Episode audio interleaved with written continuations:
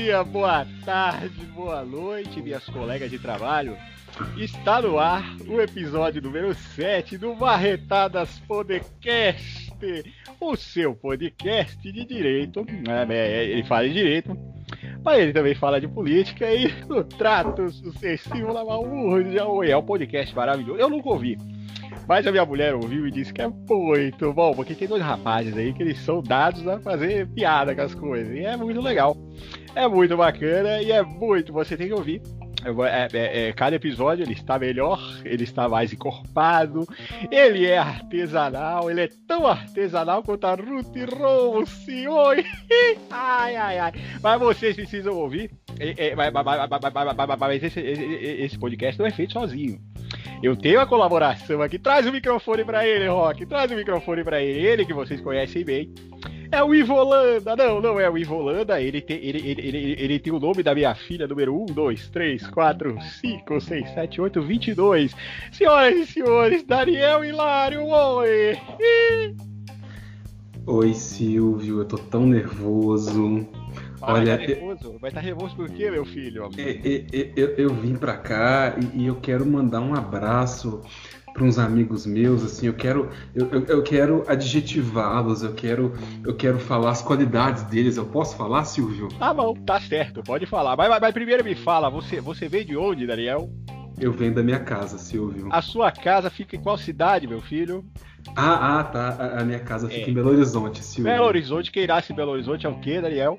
É, Belo Horizontino, Silvio. Tá certo, vem pra cá, dá seu recado, faz seu jabá, fala com as suas garotas, faz o que você quiser.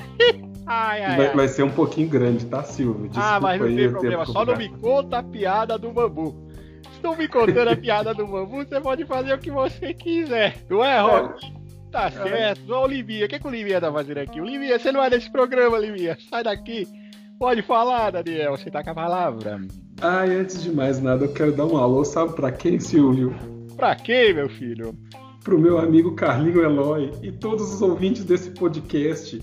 São pessoas que fazem sucesso, são subjetivamente qualificadas, mediocráticas, retombantes, cabriocáricas. Pessoas que vieram do nada, Silvio, e hoje não tem porra nenhuma são pessoas com a humildade, que de sua simplicidade, dentro de sua consequência medievável, pessoas inoxidáveis no sentido de brilhantes, Silvio. Estrambólicas, helps, batráquias, que alegram as redes sociais, estrogonoficamente sensíveis, que merecem o respeito tecnológico e dão sua contribuição para todas as redes sociais. Ai, que maravilha, Silvio, tô tão feliz. Tá bom, tá bom. É esse recado que você queria dar? Sim, e com essa energia das redes sociais, Silvio, eu me apresento corretamente. Eu sou Daniel Hilário, eu sou também advogado, podcaster, negro, apaixonado e cansado. Ai, Silvio, eu tô muito cansado. Mas tá cansado do que, meu filho? Você tá fazendo porra nenhuma até agora. O que, que você tá falando? Só... ai, ai, ai. É que eu tenho que falar o tema de hoje, Silvio. Ah, tá certo. Aí, aí, aí, aí, aí eu acho que você tem que falar. Mas antes eu quero anunciar o filme de hoje da Sessão das 10. É um filme muito bom.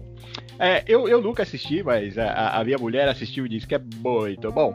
Inclusive a minha filha de número 22, que tem o mesmo nome do nosso querido Daniel Hilário, é, o filme é Fúria de Titãs. Oi, é maravilhoso, mas Daniel. É, é, é, diga, para, diga, diga para nossas colegas de trabalho, para o amigo que está assistindo é, é, o nosso programa. É, antes que eu jogue os aviãozinhos de 20 reais para a plateia, diga qual é o nosso tema de hoje. O tema de hoje, Silvio, é crime famoso ocorre, acontece feijoada, vem o cancelamento, a condenação e o cumprimento de pena. E aí eu te pergunto, Silvio, há direito ao esquecimento? É, essa, essa, essa, essa é uma discussão importante que nós, nós temos que, obviamente, é, é, inclusive eu gostaria de anunciar aqui também que antes do domingo, na semana do presidente, nós vamos ter um programa super especial falando exatamente sobre o direito de você assistir o Gugu até o Cupiá. Oi! ai, ai, ai. Mas nós, nós, nós vamos falar hoje sobre direito ao esquecimento, que é um tema muito importante. É um tema que já teve, inclusive, repercussão geral reconhecida no, no, no, no, no recurso extraordinário. número 101 0606, oi, que está ainda aguardando o julgamento, que nós vamos falar mais pra frente, né? Não vou, eu não vou, eu, eu vou, sabe por quê? Porque se eu falar agora, vocês vão embora, que eu sei. ai, ai, ai. Nós vamos deixar até o fim, Daniel. Então esse é o nosso tema de hoje, é um tema maravilhoso. O que mais, Daniel? O que mais nós vamos falar? Nós temos também perguntas, Silvio, perguntas dos internautas. Ah, nós temos perguntas dos internautas. Daniel, Daniel, já que nós temos perguntas dos internautas, é, é, é, é ah, nós vamos começar agora com o show do milhão. É o show do milhão, Daniel. Eu vou te fazer a pergunta. Se você ganhar, se você acertar, você ganha. Se você perder, quem ganha é a carta. Você está preparado, Daniel? Eu estou preparadíssimo, Eu Silvio. posso perguntar? Sim, Silvio, sim. Você, você tá certo disso? Certíssimo. Olha lá, é por sua conta e risco, hein? Se você perder tudo, tudo vai voltar para Belo Horizonte chorando. Ai, meu Deus. Posso perguntar então? Pode. Então tá, valendo. A pergunta vem do nosso querido, ele que já é conhecido aqui no nosso programa de domingo, Vardir Fumene. Quem é mais pau no cu, seu Silvio? O crossfiteiro anabolizado coxa jurídico o calouro de direito que acha que é Celso muçulmano. Ai, aqui eu entendi a piada. É o Ivolanda que mandou isso aqui. Ai, ai, ai. Foi o Ivolanda que mandou isso aqui. Ou acha que é o Celso muçulmano, paladino da justiça. Só porque quer passar nugget no sapato e dar nó simples de gravata. Ô Valdir, você nasceu em que ano? 1930? Oi! Como ser escroto com fascista? Você, Mas, você, o diga. Você fez três perguntas em uma? Eu fiz três perguntas em uma? Eu tô completamente louco, por isso que a minha filha tem que assumir o programa, porque eu já não tô batendo nas bolas. E aí, responde a primeira aí, Daniel. Ó, eu vou encerrar o Silvio aqui, porque isso mexe muito com a minha garganta, viu, gente? Ó, e eu quero falar uma parada aqui também. Nada disso estava combinado. Eu falei, hoje eu vou surpreender o Daniel. Tipo, comprei uma lingerie, falei, é hoje que eu vou surpreender o Daniel. Eu falei, vou fazer o Silvio. Ah, foda-se. Que mal pode acontecer? Depois que eu já xinguei Harry Potter, que mal pode me acontecer, né? Não aconteceu hum. nada. Então eu vou fazer o Silvio. Então vamos lá, Daniel. Qual é a, quem é mais pau no cu? Crossfiteiro jurídico ou calouro de direito que acha que é o Celso muçulmano, paladino da justiça só porque sabe passar nugget no sapato e dar nó, dar nó simples em gravata? Essa é uma pergunta. Antes de falar, eu tenho, uma, eu tenho uma história boa sobre essa questão de passar nugget no sapato. Eu tive, eu tive um estagiário, vamos chamar ele de Apócrifo. Silas. Não, Silas, porque o nome dele é Silas mesmo. Esse estagiário era um cara muito bom de serviço, muito bom. Hoje ele está trabalhando lá em Brasília. Se eu não me engano, ele passou num concurso do STJ, como servidor. E aí, só que Silas tinha um problema. Ele sempre ia com um sapato muito podre trabalhar. Muito, muito é, podre. Meu Deus do céu. E aí, um dia, eu não aguentava mais ver aquele sapato arrasado, né? Assim, o sapato olhava para mim e falava assim: pelo amor de Deus, me mate. Tava, tava terrível aquele sapato. Eu virei para ele e falei assim: Ô Silas, marca aí que eu vou ali rapidaço. Cara, eu comprei um Nugget e entreguei para ele. Claro, eu entreguei em off, tá, gente? Eu não virei na frente de todo mundo e falei: esse sapato tá uma merda e passa o Nugget nessa porra, não. Tá? Eu fui lá, chamei no falei assim: ó, trouxe aqui, cara, dá uma cuidada aí, porque porque, né? É. Eu sei, eu sei. A gente briga contra algumas roupas jurídicas e tudo, mas infelizmente a advocacia e o mundo jurídico tem muito da impressão que passa quando você. do que você veste. A imagem que você passa. Então, infelizmente, um sapato todo destruído não tem jeito. E, e era assim, é, passar uma escovinha, passar um buguete ali fica zero bala. Segura ali a onda, né? Mas vamos lá. Quem é mais pau no cu? Eu acho que é o crossfiteiro anabolizado coach jurídico. Sabe por quê? O, o calouro de direito que acha que é sério muçulmano, paladino da justiça, e só porque sabe passar nugget no sapato e dar nó simples na galera, Valdir, o Valdir exagerou né, na denominação do calouro. Ah, o, o, Valdir ele vai longe nas, nos negócios, né? Ele, ele é um, ele, tá, o Valdir é um cara que ele tá muito à frente do nosso tempo, assim. Ele, é, ele vive ele vive no ano do 3057. Exatamente. Ele tá sempre à frente. E aí, assim, eu acho que é o crossfiteiro, porque esse crossfiteiro anabolizado coach jurídico, ele já formou.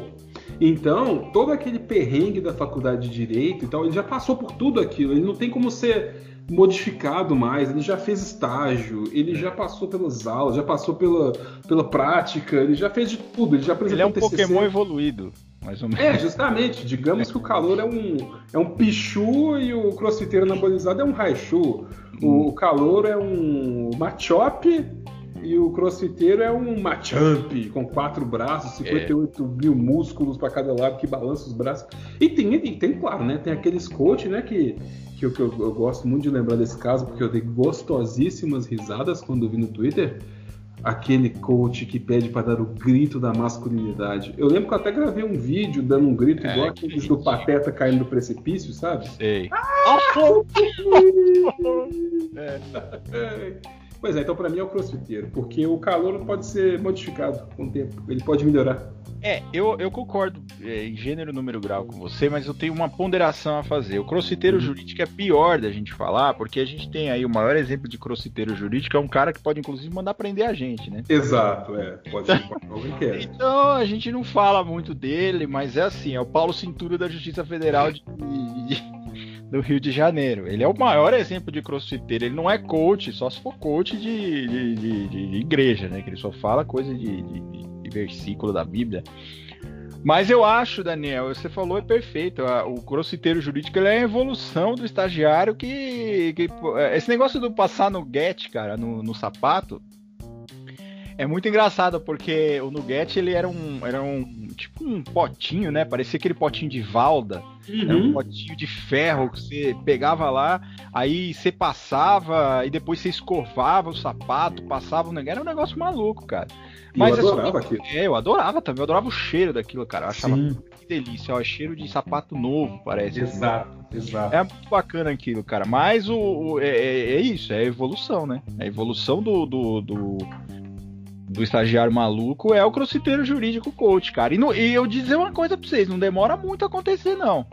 O cara, ele num dia ele dorme, um cara escroto, Celso muçulmano, Célio muçulmano, e acorda o crossfiteiro jurídico. É só se matricular na academia, uma, faz um, uma aula na academia, já virou crossfiteiro jurídico coach, porque agora é moda, né? Eu queria, na verdade, parafrasear Carlos Cantadas, que vem pergunta dele, parafraseando você. O aluno, o sério muçulmano, né, ele, ele dorme um dia, ele está ali no quinto período, ele já não é mais calor, ele dorme assim, pensa, nossa, né, o que, que eu vou fazer? Não sei o que eu vou fazer da minha vida, se eu vou advogar, se eu vou fazer concurso, se eu vou tal. Aí ele dorme. E ele chega em é. casa assim e pensa assim, nossa, eu vou jogar para o universo me responder isso. Aí ele sonha. No sonho, ele está em casa, sentado na frente do computador. Só que, só, só que aí ele pensa, ele pensa assim, nossa, tive uma ideia. Um nicho. Adoro essa palavra, nicho, né? Que eu penso, nicho. tipo, sabe quando você vê tipo uma fenda que a pessoa entra assim? Isso é um nicho. É. Aí ele vê assim, eu achei um, um buraco de minhoca. Achei um nicho. Aí ele para e ele pensa assim, nossa, mas eu tinha aquele Vic Vaporub aqui em casa, onde é que ele tá?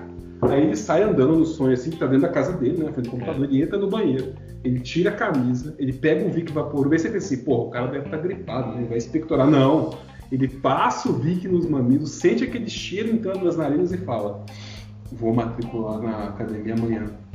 E ele já acorda matriculado. Ele já acorda com a carteirinha na mão, e molhado, e matriculado. ele já acorda matriculado, já tá com a carteirinha na mão, aquelas luvinhas de, de ficar fazendo, fazendo supino assim, já pegando 30 quilos de cada lado, tipo, nossa, foda, e é isso aí. E, e ele a vai. perna de frango, né? Claro, né? Sorvetão, é, tipo né? Esponja, um cara quadrado é. com as pernas de frango, né? Mesma o famoso sorvetão, né? Não, não malha a perna, não vai pulo dia da perna. Eu não, tô bom é. pra falar com esse meu corpo de pulga que eu tenho aqui, eu tô bom pra falar pra caralho. Né? Enfim, pelo menos eu nos coach, coach jurídico eu não sou, porque eu, essa vergonha eu não dou pra minha mãe. Né? É, Máximo a gente dá umas dicas aí de fracasso, mas coach mesmo ensinar. Não. Né? Não, não, não fazemos isso, né? Dá nó simples em gravata também, cara. Porra, é, eu, quando eu aprendi o nó, o nó Windsor, né? Uhum. Porque tinha um nozinho simples, assim. Eu falei, Sim. cara, eu preciso aprender o nó Windsor. Quando eu aprendi, eu achei que eu já era vice-procurador, subprocurador-geral da República. Eu falava assim, caralho, ó, o nó da minha gravata. Foda-se, cara. Tá nó ridículo. Aí, depois eu fui abandonando essa coisa do nó. Hoje eu dou o nó simples, cara, que é o rápido, não fica, não fica feio. E, e, e, a gravata na nossa, na minha época, pelo menos lá no começo dos anos 2000, cara, era uma gravata que ela era tão grossa Sim. Que ela, que ela era quase do tamanho daquelas flâmulas de time, sabe? Que você pendura assim. Era um negócio ridículo, cara. E tinha os malucos é. umas gravatas de crochê ainda. Era um bagulho. Nossa, é aquela, aquela, era aquela gravata igual do de Mocó, assim, que Exato, pega a barriga, tampa a barriga. mulher tudo. desenhada, né? E aqueles, aquele blazer de ombreira. É, cara, o Didi, Didi ditou tendência, cara. Dos anos 90, 2000, era tendência era Didi Mocó puro. E ele é advogado, né? Então, doutor Renato. Tá doutor Renato Aragão, da Poltrona. Hoje eu vou Inclusive... Imagina o doutor Renato Aragão fazendo uma audiência pela internet, Sejusc. Ô, oh, conselhador da poltrona, é, é Akuma, eu não ouvi direito. É, eu queria só contar a história. A criança chegou pra mãe e falou: Mãe, no céu tem pão, e morreu. Ou senão, ou senão o meu cliente estava no bar, excelência. E aí, eu não vou imitar ele, não, que eu não sei imitar ele. Eu tava no bar, excelência, e aí chegou um pessoal lá dando tiro no telado. Aí ele tomou um tiro, caiu no chão. O amigo dele disse, me contou essa história, pegou ele no colo. Aí ele deu pro amigo, nos, aí tava lá meu, meu, meu ex-cliente, né? Meu cliente que agora já foi. Meu ex-cliente tava lá, a vítima aqui no caso, estou aqui como assistente da acusação. E a vítima tava lá deitada nos braços do amigo. Aí ele olhou e falou: Meu brother, no céu tem breja. E morreu. e morreu.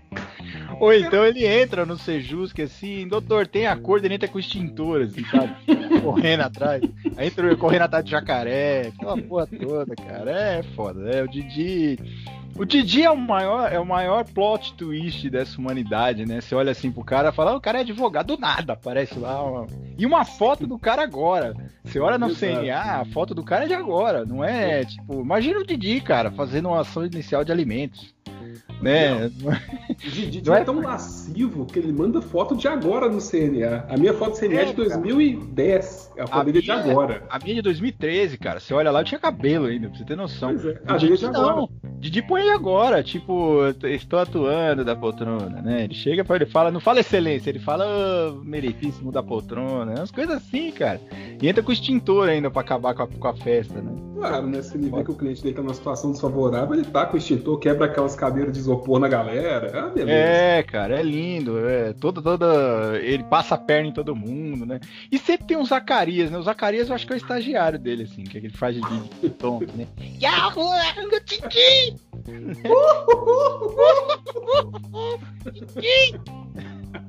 É maravilhoso isso. Agora, falando, já que nós falamos nó de gravata, cara, eu dou nó Windsor, assim, eu dava nó simples. A primeira cabine foi simples. E aí, quando eu comecei a advogar, nó simples, ainda mais, quando eu comecei a advogar, as gravatas não eram de Dimocó, as gravatas eram aquelas gravatas fininhas, né?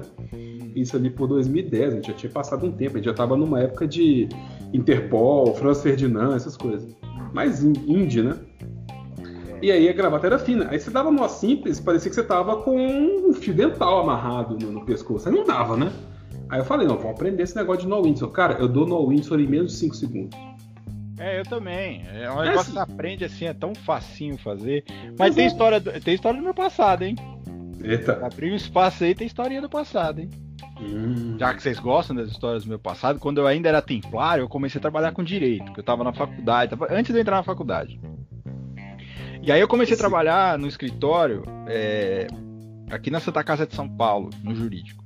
E eu não sabia dar nó em gravata, eu era office boy, e lá você tinha que ir de gravata. Eu falei, caralho, eu começo semana que vem. Meu pai não sabe dar nó em gravata, meus irmãos não sabem dar nó em gravata. Com o que, que eu vou aprender? Pensei. Não tinha dinheiro, a minha mãe falou: Ah, vamos comprar umas roupas com você, eu vou com você comprar umas roupas e tal. Resultado, comprei duas gravatas de zíper, bicho. Sem zoar, cara. Era um negócio muito louco, assim. Você colocava ela, só fazia. Ela chegava uhum. no lugar, já vinha com o nozão, Windsor, pronto, assim, enorme. E aí você fazia assim, vup. aí um dia eu tava, cara, no ponto de ônibus, assim, todo pomposo, né? Tipo, ah, eu, eu tava vestido ridiculamente, assim, era, era uma calça cinza, uma camisa cinza de manga curta e uma, uma gravata de, de zíper dourada, cara. Era um bagulho ridículo, ridículo, ridículo. Aí um, a, uma mulher tava com um bebezinho no colo e eu todo pomposo, não, sou acadêmico de direito e tal. Comecei a brincar com o bebezinho, o bebezinho vai, puxa minha gravata, minha gravata vai lá no umbigo, bicho. O zíper aparecendo assim, loucão, não, não, eu tenho que pôr porque eu tenho que manter minha pompa, não sei o que. Então, minha vida jurídica começou com gravata de zíper, gente.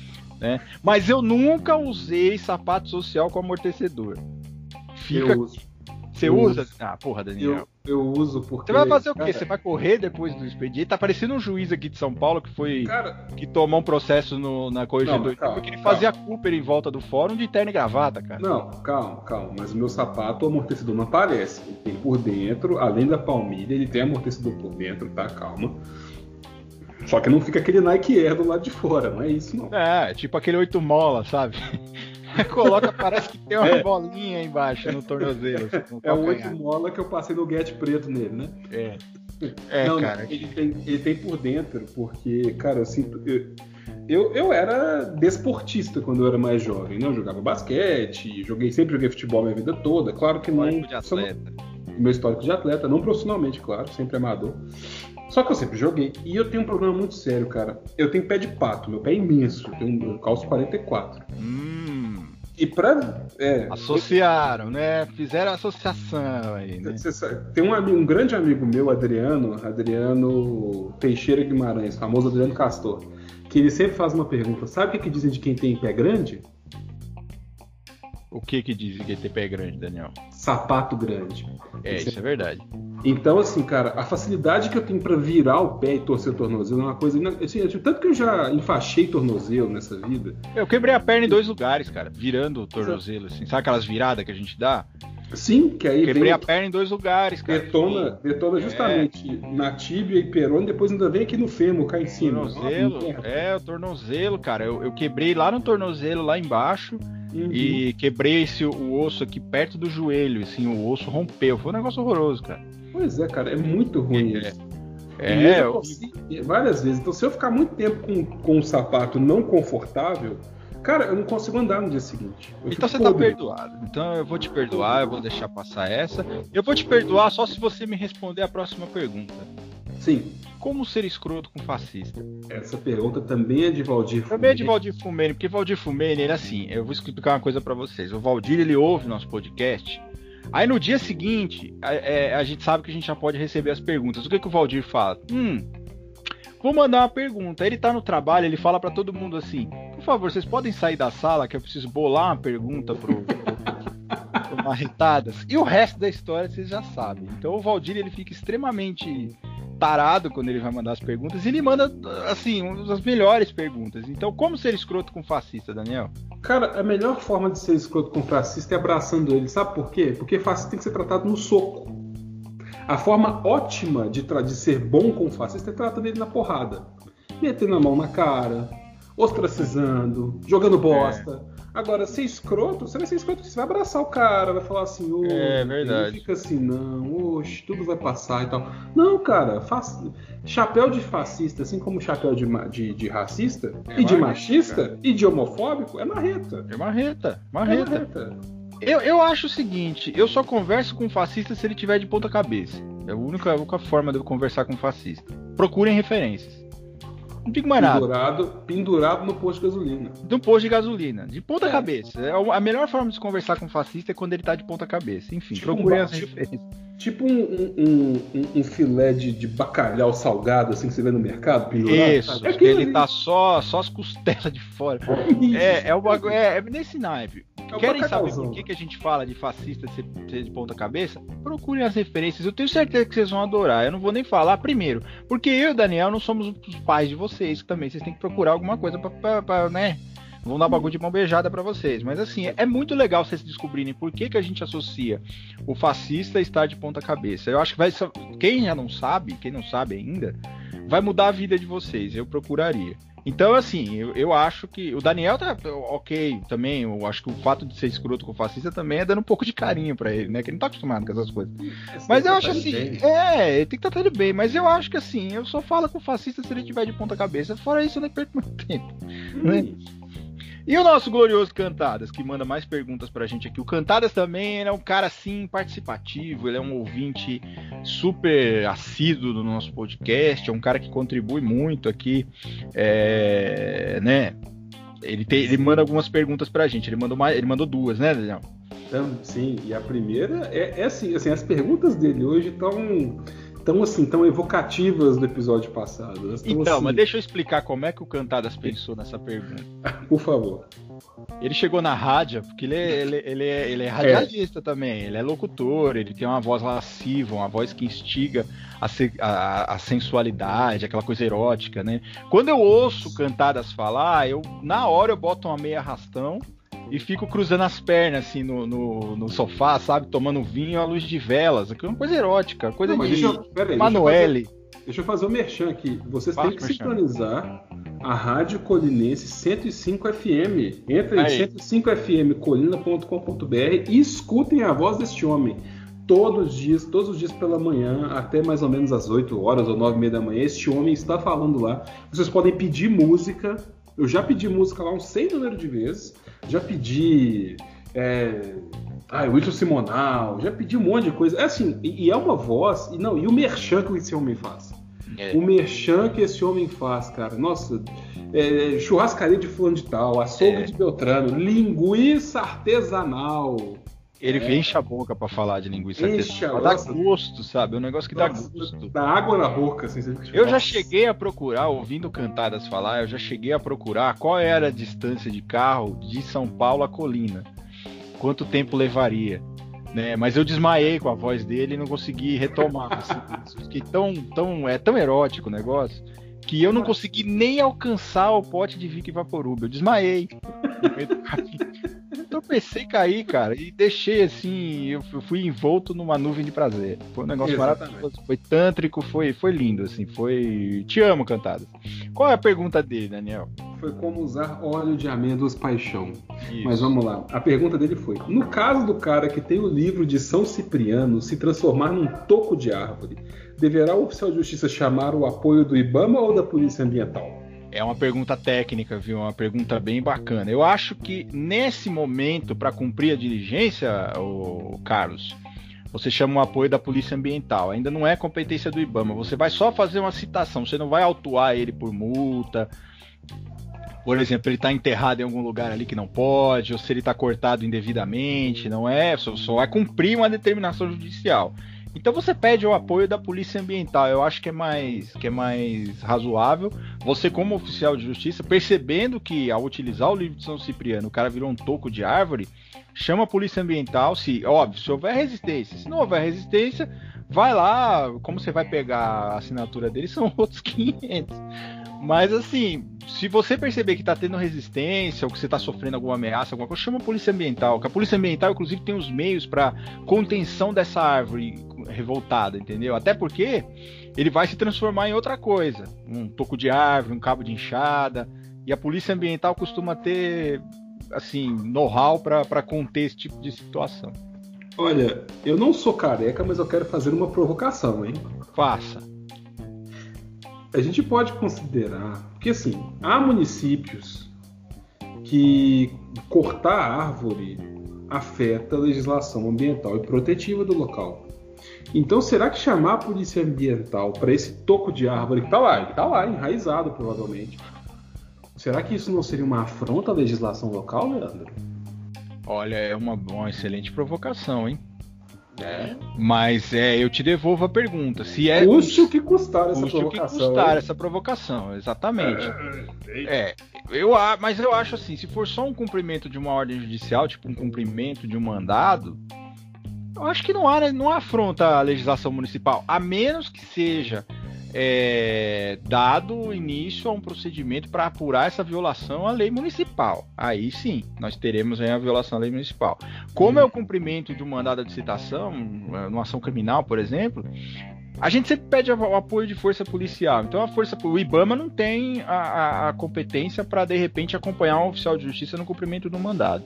Mas a, mano, olha, olha as teorias que a gente tá bolando por causa de um bagulho. O cara que botou São Cipriano, cara.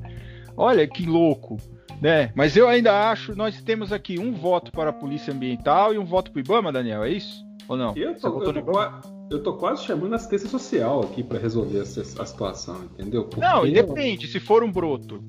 Exatamente. Consegue, justamente, olha aí. É. Vara São... da infância e juventude, vara da infância e juventude. Literalmente né? vara de madeira. Vara, de infância, é uma vara né? de madeira, é, exatamente. Tem que, tem que, tem que pôr no pau um cara desse. É uma atuação interdisciplinar essa. Exatamente. Quando o cara se transforma em árvore, tem que pôr no pau. Ai, meu Deus. Essa foi péssima. Essa foi, essa foi nível Manuel. Manuel, essa foi Manuel. É, justamente. Ele fica reclamando que a gente fala mal dele todo o programa, mas de fato a gente fala mal dele todo o programa.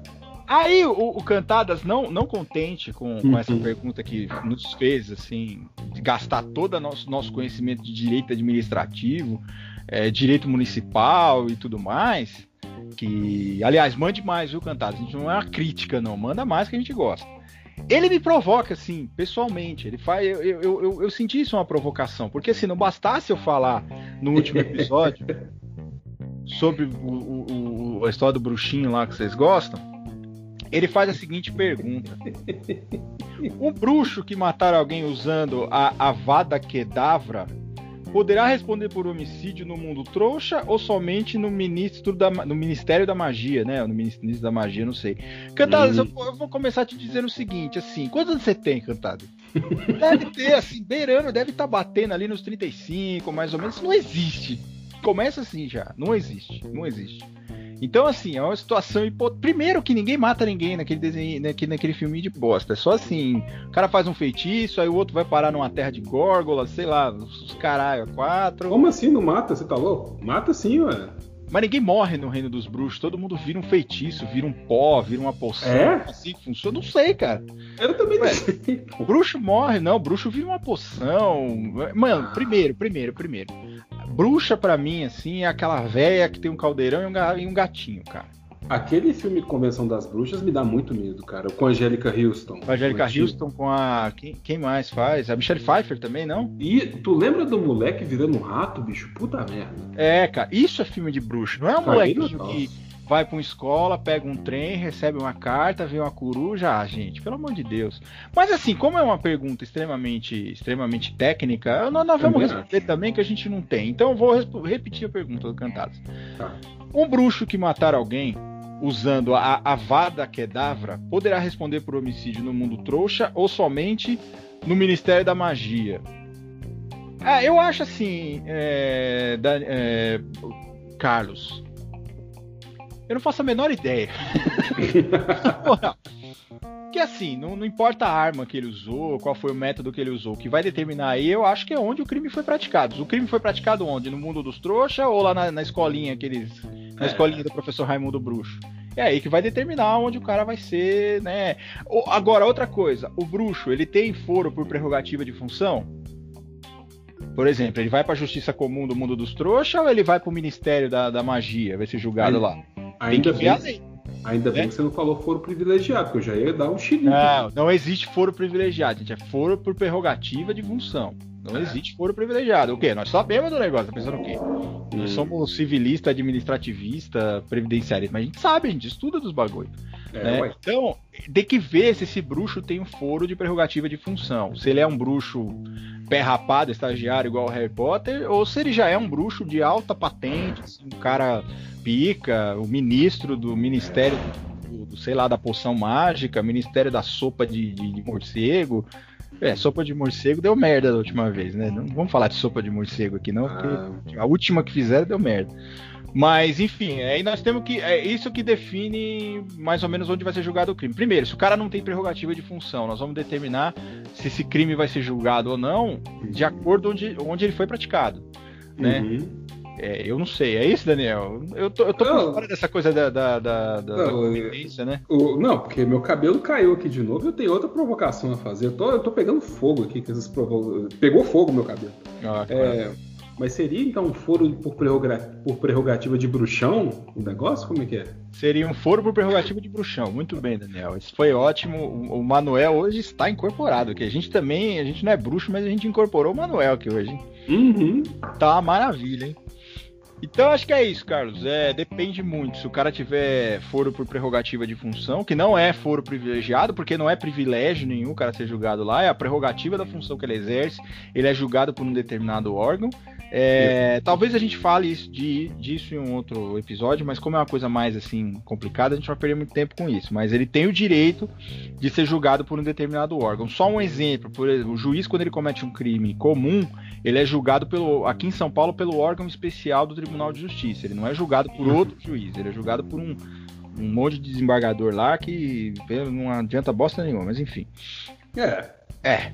Mas ele tem essa prerrogativa, isso é constitucional, isso não é. Enfim, não é o. Eu, eu acho. Se, se, a gente for considerar os filmes aí, né? Porque hum, pra gente falar mal, a gente tem que compreender a obra. E eu acho que nós temos cacife, porque nós conhecemos a obra, né? Assim, claro, né? Choramos lágrimas de sangue enquanto a gente assistia ou lia alguma coisa. Assim, eu acho que nem por homicídio ele vai ser julgado, porque, né? Imagina você chegando na frente do, do, do tribunal do júri e fala assim: ah, o brother pegou a varinha e tacou magia no outro. A galera fala, tipo, que porra é essa de tacar varinha, de pegar é, a varinha é. e tacar magia na galera? Pois é, é capaz do, do é capaz do promotor que sustentar uma coisa dessa ser preso ali na hora, claro, ou, ou, ou, ou sair numa cadeira, uma camisa de força, né? É, então. essa é uma hipótese, é óbvio que é uma situação hipotética, porque a gente sabe que bruxo não existe, Hogwarts não vai mandar uma carta para você, porque é um lugar que também não existe. Uh, e, e, Harry Potter é um dos piores filmes da, da história. Só perde para a saga Prepúcio. Hum. A saga é, Prepúcio consegue ser pior do que qualquer, que qualquer filme, qualquer filme de adolescente. Pega filme de adolescente aí, sei lá, é, legalmente loira é melhor que Crepúsculo. E é um filme que do isso? caralho. Legalmente loira é, é, doido demais. É um filme bom. Legalmente Mas loira é inacreditável. Sentido, cara. Crepúsculo não faz sentido. Ah, é claro que não todo e qualquer paradigma de vampiro que a gente conhece de todos os tempos, entendeu? É, tipo, cara, fica não, o brother brilha no sol lá e você fala, porra, mas no sol esse cara tinha que virar pó. Pior, cara, a pior cena não é nem o cara brilhar no sol. A pior cena que eu achei assim é o jogo de beisebol dos caras. Hum. Cara, é, é, eles jogam beisebol. Só que eles fazem assim, umas coreografias toda louca, aí o cara joga a bola de beisebol, aí o outro corre na velocidade da luz e pega a bola de beisebol, e os caras é branco, parecendo cadáver, e nunca faz sol naquela porra daquela cidade. É só.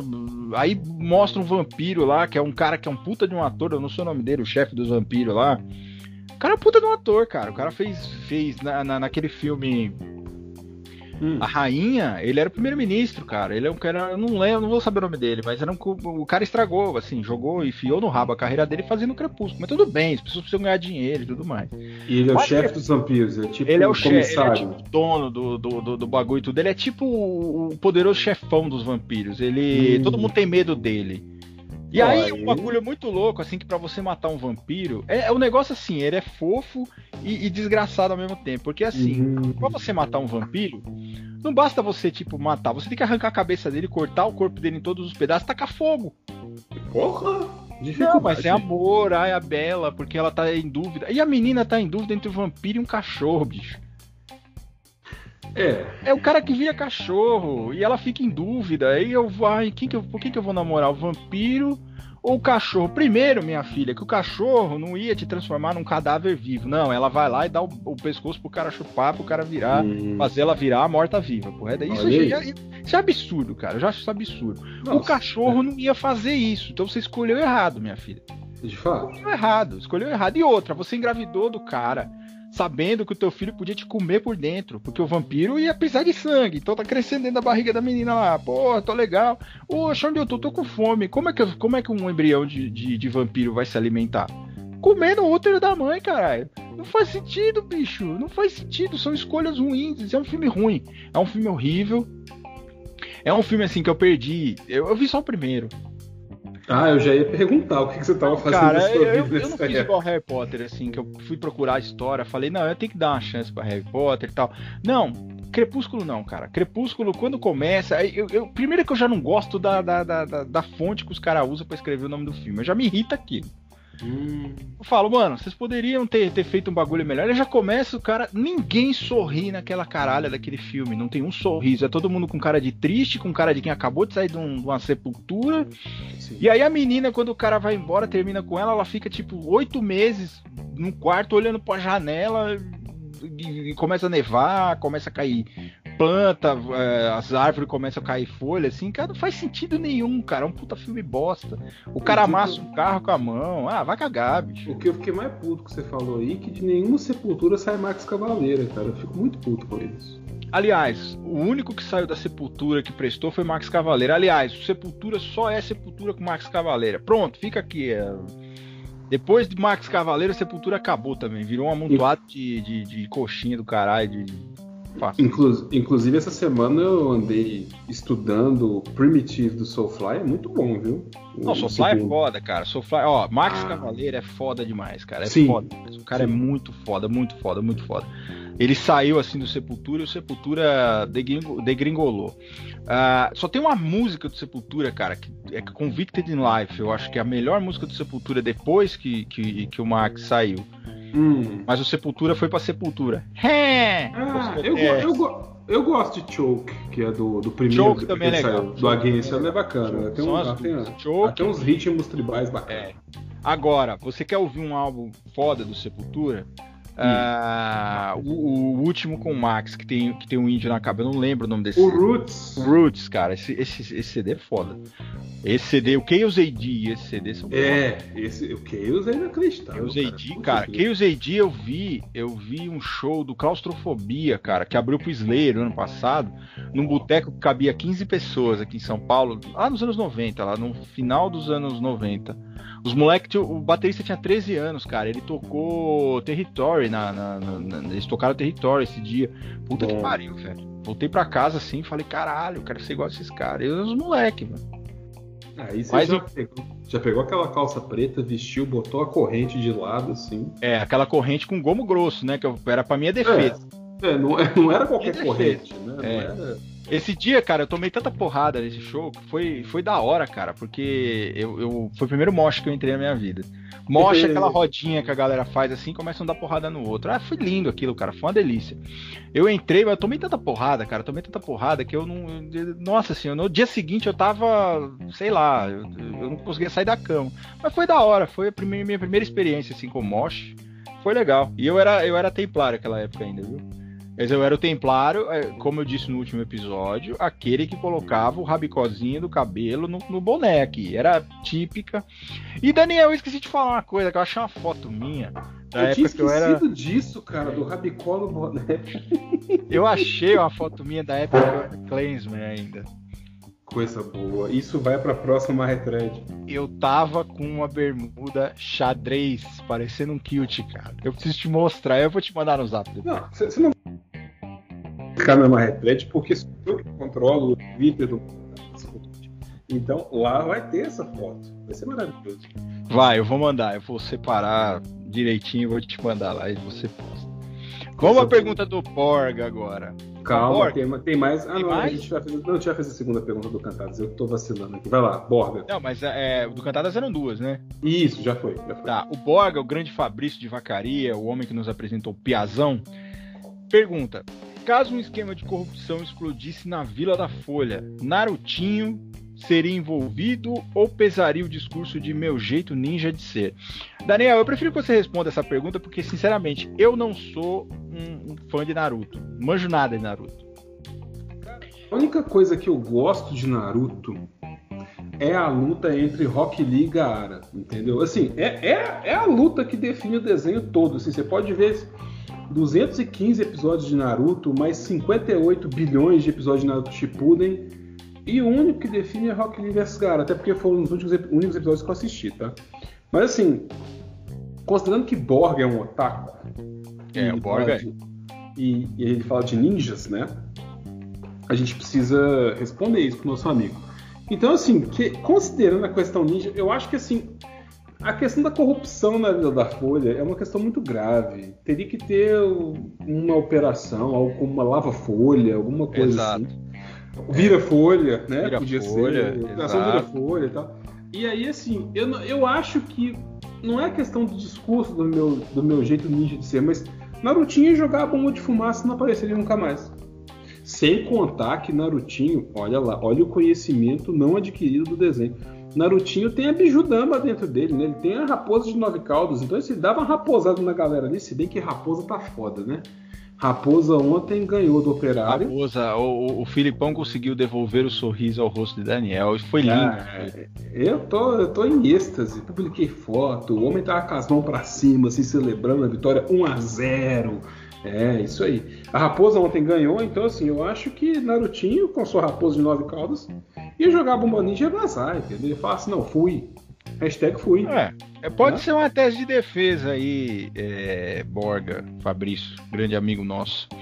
Eu não entendo muito é, esses detalhes mais técnicos do desenho, Daniel. Na verdade, eu, eu não sou muito otaku, assim. Eu sou só assisto Cavaleiro do Zodíaco e Attack on Titan, que é um, um anime foda, assim. Attack on Titan é aquela que tem um monstro um titã enorme com só com os músculos de fora, assim, que chuta, os caras tão cercados. É, é quando, quando você vê, tá dando reis querendo derrubar o muro lá, né? Isso aí. É, exatamente. Exatamente. Aí depois vem outro, vem o. Como é que é? O Arnaldo Antunes. vem Arnaldo Antunes, vem Mas Paulo ele quer derrubar. É, Paulo Miklos.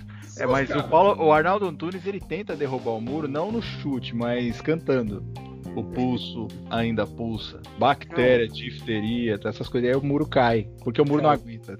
Cai. Titãs tem, Titãs tem, tem um músico no Titãs que tem um. Assim, ele parece ser um cara legal. Eu, assim, eu até gosto de Titãs, tá? Não vou falar que eu não gosto, mas eu gosto de Titãs. Eu acho o acústico maravilhoso. Eu gosto daquela música Cegos do Castelo. Sei, minha mãe ouvia. Ela Cegos do Castelo é linda, cara. Minha música. mãe tem o CD que ela ouvia até explodir. Eu não aguentava ouvir isso quando eu era mais novo, mas hoje eu acho essa música maravilhosa. E assim, Titãs tem um músico que chama Branco Melo. Aí eu me pergunto, será que o irmão dele é o Preto Melo? Fica, fica a indagação. Amigo internauta que acompanha o Marretadas Podcast, responda isso pra gente depois. Seria o irmão do Branco Melo, Preto Melo? Pode ser o antípoda de Branco Pode ser o antípoda. É, esse, esse CD acústico do Titãs é engraçado porque aquela música é, é cedo ou tarde demais para dizer adeus, uhum. dizer jamais, sei lá. É, foi, eu, eu, recebi da minha primeira namoradinha, cara, na escola. Uhum. Ela mandou para mim essa música. O namoro durou duas semanas, né? Mas enfim, eu lembro dessa, desse CD. E a experiência não foi muito boa, e eu, a, partir, a partir daí eu comecei a não gostar de Titãs né? Aliás, o, o, Nando Reis, só existe uma coisa pior do que a carreira do Titãs, é o Nando Reis. o Nando Reis, assim, a música dele é tão boa que uma vez furou o pneu do meu carro. É mesmo? Furou. Furou e aí eu coloquei Nando Reis, o pneu encheu sozinho. Botei a música do Nando Reis, o pneu ficou tão de saco cheio que ele encheu sozinho saiu, e o carro saiu andando. Essa é uma piada velha que eu tentei adaptar, mas não deu muito certo. Mas enfim. Eu tô passando mal aqui. É, é, foi horrorosa essa piada. Não, mas voltando lá, você tava falando de Attack on Titan e tal. Eu, assim, eu tenho um pouco de preguiça de animes novos, não porque eu não gosto, tá? Não é isso não, mas eu lembro muito de Cavaleiro Zodíaco, Shurato, Yu Yu Hakusho, Samurai Warriors e tal. Acho que hoje eu não tenho tempo para acompanhar. É. Mas assim, de fato, o Attack on Titan chamou bastante atenção. Cara, tem um na Netflix que tá passando que é Baki, o campeão. Ele é foda também. É? é uns cara puta gigante que vão pra uma luta, pra um, pra um, um, tipo um combate assim do melhor lutador do mundo, só que os cara, os cara lutam com extrema violência, cara. É arrancando a cara do outro, é quebrando os dentes. O bagulho é meio pesado assim. Tem um bom Netflix que eu assisti aí. Opa, o que, que, é isso? Rola até um que sexinho no anime, o menininho perdendo a virgindade. Eita. E aí ele fica tipo, ele vira um Shippuden nessa hora, porque ele é simplesmente um lutador. Aí ele faz sexinho com a menina, ele vira um bagulho imbatível, assim. Ele, ele, ele bate em todo mundo depois de fazer o sexinho com a menina. Mas é, é interessante esse Baki o campeão. Tá, então eu tenho, eu tenho recomendações de animes, então, já que você tá falando isso. Porque eu tô falando que eu não gosto de anime novo, mas tem dois tem dois mais ou menos novos que eu assisti que de fato. E, e, e, são animes que vão denunciar a minha preferência de humor, tá? Hum. Tudo bem. É, um problema que eu tenho com anime é porque alguns deles têm referências sexuais extremamente exageradas. Sim. E isso me incomoda, tá? Isso me incomoda bastante. Mas tem um na Netflix, não sei se tá lá ainda, que chama Kill La Kill, que é muito bom. Hum muito bom. A moça vai buscar vingança pela morte do pai dela, e aí eles têm meio que armaduras, mas não são armaduras, são roupas.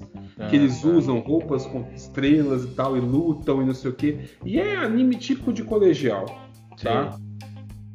E é, tem vou procurar um, depois. E tem um que você deve ter que procurar na internet, que eu assisti, que ele é de chorar de tão bom. Ele chama assim, ó.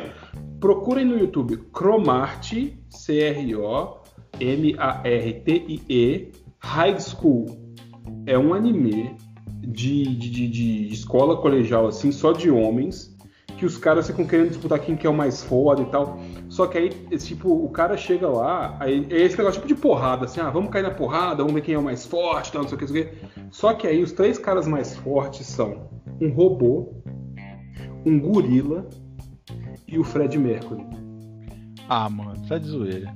Não dá pra acreditar nesse Tá de anime. zoeira, cara. Sim, o, o cara, o- um dos caras mais fortes da chama- é o Fred Mercury.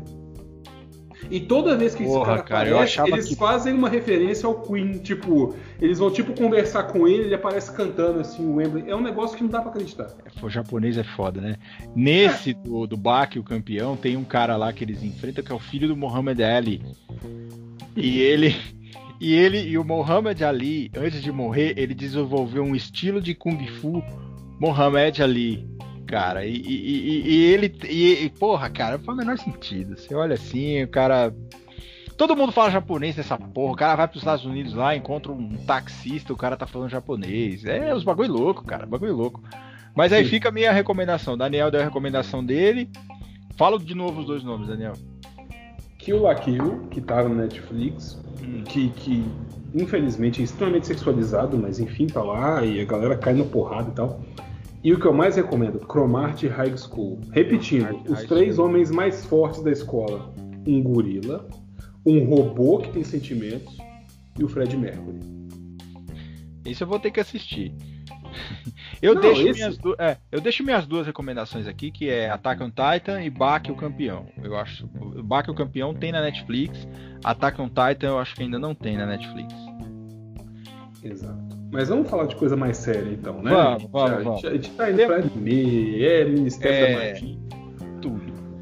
A Lívia, pergunta, a Lívia, é. A pergunta da Lívia é como achamos que pode se amenizar o juridiquês para as pessoas entenderem? Aqui eu tenho que fazer um merchan, Daniel, posso? claro. Eu tenho um programa na rádio. Eu tenho um programa, não. Eu participo. do Eita! programa, É, já tô tomando conta da rádio. Daqui a pouco eu tô mandando uma pessoa embora. É, eu, eu, eu participo do programa na rádio Metrópole Cuiabá FM, que fala exatamente disso, que é descomplicando o direito com solto verso. É é uma tentativa da gente tentar. Uma tentativa da gente tentar é ótimo. Uma tentativa da gente levar um, um direito mais fácil para as pessoas entenderem. É, feito o merchan, eu acho, Lívia, o seguinte: é, quando a gente fala muito em juridiquês, nós somos advogados, a gente às vezes não faz isso por maldade. né? Quase nunca é por maldade.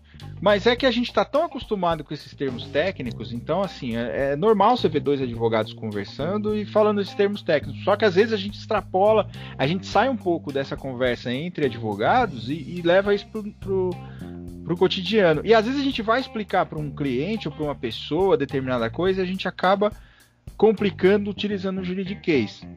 A gente tem que trabalhar, isso tem que ser trabalhado nas faculdades também, né? Então a gente tem que, tem que, tem que ter uma, sei lá, uma disciplina, ou dentro de alguma disciplina, você dizer pro cara o seguinte: olha, é, tudo bem, é, vamos imaginar um, sei lá, eficácia preclusiva da coisa julgada, vamos imaginar assim, um instituto desse.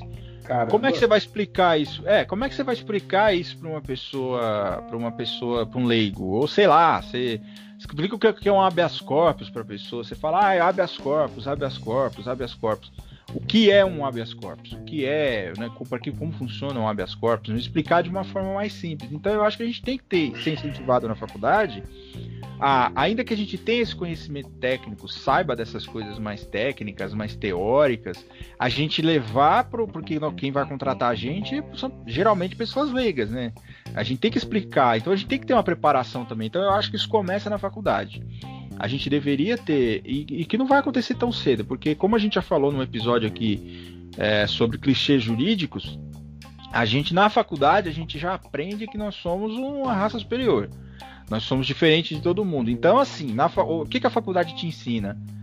As pessoas que se adequam ao seu, ao seu jeito. Não é você que tem que se adequar ao jeito da sociedade. Então, eu acho isso muito errado. Eu acho isso que, que a gente tem que trabalhar muito para melhorar isso. E o juridic, essa questão do juridiquês é um exemplo. Então, a, a gente melhoraria essa nossa soberba, isso, essa soberba que é ensinada para a gente na faculdade, começando com o juridiquês. Então, a gente levando a questão simplificando a questão para o cidadão.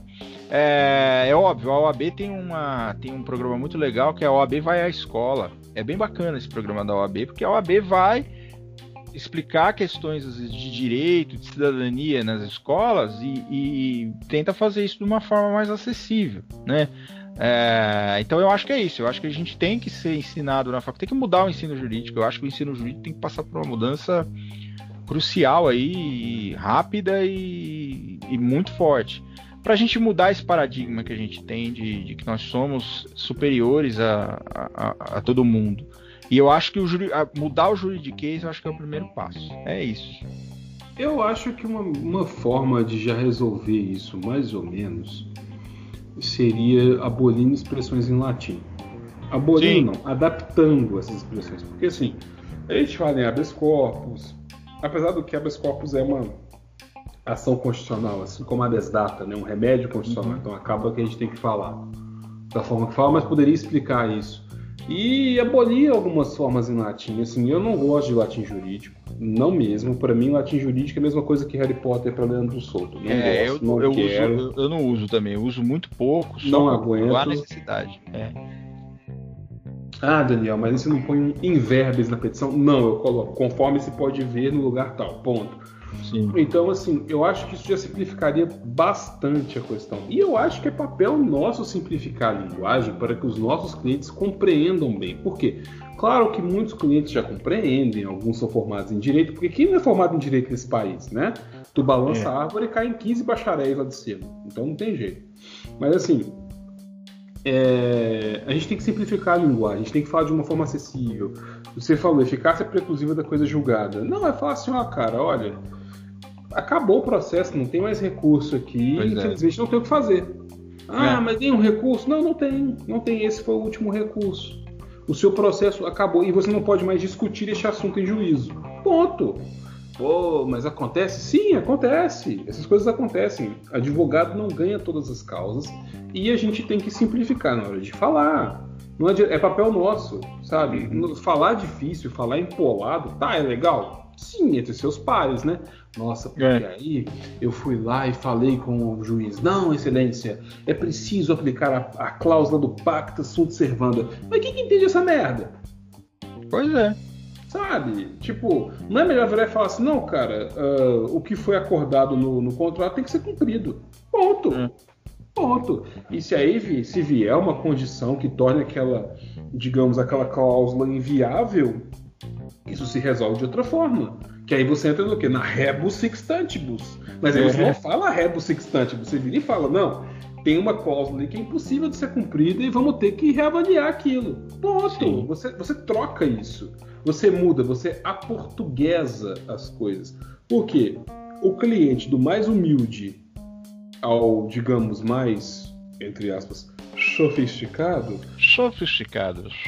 Você precisa explicar de uma forma que ele compreenda. Sim. É isso. E, e, a justificativa para isso, principalmente das expressões em latim, é que muita gente fala assim: ah, mas o nosso direito deriva do direito romano. Tá, ok. Mas no direito romano também, quando o cara te devia, você tinha o direito de humilhar ele em praça pública. Sair arrastando ele, dizendo: esse cara me deve. Ou então, cara, quando tinha tipo um concurso de credores, você desmembrava o cara e dava um pedaço para cada um era o pagamento dos credores. Então, é, ok, cara, nós estamos em 2020. Né? A gente tem, nós advogados e o pessoal que estuda o direito, é óbvio, eu sou, eu sou palpiteiro, eu dou pitaco, eu não sou um cara que estuda o direito. É, o Daniel estuda muito mais o direito que eu, mas eu acho que a gente é? estuda o direito. É, você é foda, cara. Eu sou palpiteiro, cara, eu vou meter nas caras. Mas eu acho que a gente que estuda o direito, a gente tem a obrigação de simplificar essas questões, assim, para as próximas gerações, inclusive uhum. de advogados uhum. e de tudo mais. Gente, o advogado ele tem que vir com uma noção de que quando ele sair da faculdade, ele vai lidar com, com pessoas que às vezes não conseguem entender uh, uh, coisas, as coisas mais básicas do direito se você chegar para a pessoa e falar, por exemplo, de uma cláusula rebus extantibus, a pessoa não vai saber o que é. E você às vezes perde o cliente, porque pá, o cara tá falando um bagulho lá que eu não entendo. Às vezes, às vezes quando a pessoa é muito humilde, é, é, é chega a ser até. Eu acho que chega até um desrespeito você fazer isso, sabe? Não é nem aquela questão de você chegar, ah, mas a minha profissão exige essas coisas. Não, não é, gente. É questão de respeito com o ser humano, é respeito com a pessoa que você está atendendo. Eu acho que passa também um pouco por isso. Né? É a dignidade da pessoa humana. Exatamente. Eu, como diria Immanuel Kant. No reino dos fins, tudo tem um preço, uma dignidade. Quando o preço quando tem preço, você pode trocar por, por um equivalente, mas quando você tem dignidade, você não pode trocar para nada. Immanuel Kant. Olha que bonito. Pois é, e tem a tradutora de Kant. Peraí, vamos desmistificar. Vamos hum. O pessoal vive dizendo assim, ah, porque Kant disse aquela questão de falar, né? Foi Kant que falou isso? Não, Voltaire. Voltaire. Isso, isso, isso, isso. isso. Tô, tô, tô, eu tô, tô aproveitando aqui o momento. Foi atribuída a Voltaire, né, essa frase. É. Uma frase de Voltaire, né, de virar e falar assim, ah, porque né, posso não concordar com qualquer palavra que tu disseste, mas defenderei, né? Até a morte, o direito de dizê-las. Isso. O direito de dizê-las. Né? Só que essa frase não é de Voltaire. Não. Como não, a pirâmide eu... de Kelsen não é de Kelsen. De quem que é a pirâmide de Kelsen? A, o Kelsen copiou de um professor dele, chamado Merkel. Fica é. aí a denúncia, hein? Fica aí a denúncia. Kelsen não criou a pirâmide de, de, de, de, de normas. Ele copiou de, de, outra pessoa. Isso, e a frase atribuída a Immanuel Kant, a frase é: Posso não concordar com nenhuma das palavras que você disser, mas defenderei até a morte o direito de você dizê-las. Não é de, não é de Voltaire, mas é de Evelyn Beatrice Hall. Vamos Sim. dizer justiça a essa mulher. Foi uma mulher que falou. É, essa frase quem disse foi uma mulher. E, e foi, ela foi atribuída a Voltaire porque acho que ela é, ela fez uma, é, uma biografia sobre Voltaire. Não, não, não, não, não me lembro bem por que, que foi. Atribuída. Ela foi traduzir uma obra dele, algo Isso. Isso. Mas a frase é dela, gente. Não é, não é do Voltaire, tá? Muita Isso. gente fala assim, ah, Voltaire disse, mas não foi Voltaire que disse, foi ela que disse digamos que ela sumarizou a ideia nessa frase. E aí a frase é dela, não é de Voltaire. Pois é, é. dei, o reconhecimento para as pessoas, como Merkel que fez a pirâmide de normas, não foi o Kelsen. Do, de, denúncia, hein? Merkel, que inclusive é primeira-ministra da Alemanha, né? É, é isso aí. Deve ser parente dela, deve ser. Deve ser, deve ser uma parte distante dela. Temos mais perguntas, Daniel? Temos sim, nossa, tá difícil, né? Mas meu Deus. Temos sim. Agora é aquela pergunta daquela pessoa que faz o meu coração bater mais rápido, ah. que me deixa assim em êxtase, né? Pois é, que teve cantoria no outro episódio, cantou-se You are so beautiful to me. Can't you see? Muito bem. Nossa, essa música é maravilhosa. Camila, Pergunta ela, que faz o meu coração bater mais forte? Pergunta para você, não para mim. Porra. Qual, qual é a relação do Gol Bolinha com o São Paulo Futebol Clube? Você sabe? Eu sei, é, o Gol Bolinha, a relação do Gol Bolinha com o São Paulo Futebol Clube é que aquele desgraçado daquele técnico ainda tá pagando o leasing dele, graças a uns empates aí que ele, que ele não é mandado embora e o São Paulo, e, e graças a isso ele ainda tá pagando o leasing do Gol Bolinha dele. desgraçado. É, São Paulo ganhou ontem, né? São Paulo ganhou de 5 a 1 ontem do Binacional. Vocês ganharam de Itaipu, né? Aquela coisa, né? O cara fica de pau duro depois que, depois que a pessoa vai embora, não adianta, né? A pessoa já foi é. embora, você fica de pau duro. Você brocha, a pessoa vai embora, você fica de pau duro. É o que o São Paulo fez ontem. São Paulo fez merda nenhuma Libertadores inteira. No último jogo vai lá, mete 5x1 no time. Perdeu o primeiro jogo né? E vai lá e faz 5x1. É a famosa punheta de pau mole, não adianta nada, né, gente? Desculpa aí o pessoal que tá, que tá assistindo aí, mas eu fico muito revoltado com o meu São Paulo Futebol Clube. Então a relação do São Paulo Futebol Clube com o Gol Bolinha é isso. Enquanto o São Paulo tá empatando, tá ganhando o jogo, é, ganhou de 5x1 ontem. Mais uma prestação do leasing do Gol Bolinha que o Fernando Diniz vai poder pagar, porque não é mandado embora de São Paulo entendeu? Nunca. Então ele tá lá pagando, pagando a fatura do Magazine Luiza, pagando a parcela Sim. do cartão de crédito, pagando Isso. o leasing do Gobolinha dele, Gobolinha branco ainda, aqueles Gobolinha branco. Meu Deus, bem começo dos anos 90, sabe? A prestação do BNH, né? Prestação do BNH, ele tá pagando tudo. Ele tá pagando pensão alimentícia, tá pagando em dia, né? A pensão alimentícia tudo bem, vai. Mas, enfim. Deixa eu fazer uma fofoca aqui. Faz. Porque essa pessoa que faz, né, faz meus dias mais felizes, né? Ela, ela virou para mim e disse assim, não, porque Às vezes o Diniz fica aqui até o final do ano e tal, mas quem sabe, né? Ele é demitido ano que vem ele vai parar lá no seu time no Cruzeiro. Você imagina um trem desse, cara? É, não dá para te defender, Camila. Você, você não, você não, assim, a gente não deseja mal para ninguém, né? Principalmente para quem a gente gosta. Então não faz isso não, coitado. Né? Eu não desejo o Fernando Diniz em time nenhum. É, salvo o monocromático da capital. Esse eu acho que merecia. Mas deixa eu te dizer uma coisa. Eu é. até acho.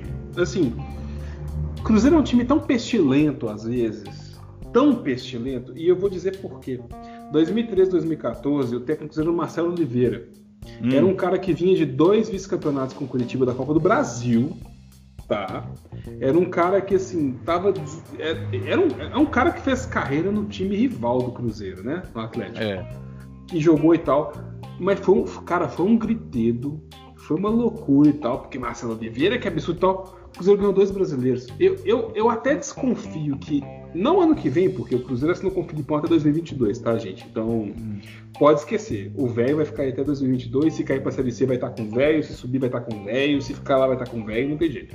Mas quando acabar esse contrato, eu, eu acho que é até capaz desse brother pintar aqui, em algum momento, não agora sei lá, ver é. um presidente modernoso, tipo, ai, porque eu vou contratar um, jogar, um técnico que faz o time jogar bonito, que não sei o que Mas que jogar bonito, São Paulo joga feio pra caramba, não é, é ele Exato. não dá nem pra defender desse tipo, porque o, o, futebol do São Paulo, não existe futebol do São Paulo. São Paulo, São Paulo é um amontoado de, de jogadores que parece que você passou no boteco, pegou, os caras nunca se viram na vida.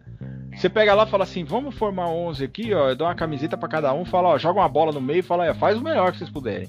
Mas é esse o ponto, cara. Aí vai vir esse brother pra cá, ele vai ganhar tipo um Campeonato Mineiro ou uma Copa do Brasil. Mas é tipo é. isso. O Fernando Diniz, ele é um buraco negro de, de, de, de clubes de futebol. Onde ele passa, ele destrói. Ele é um furacão.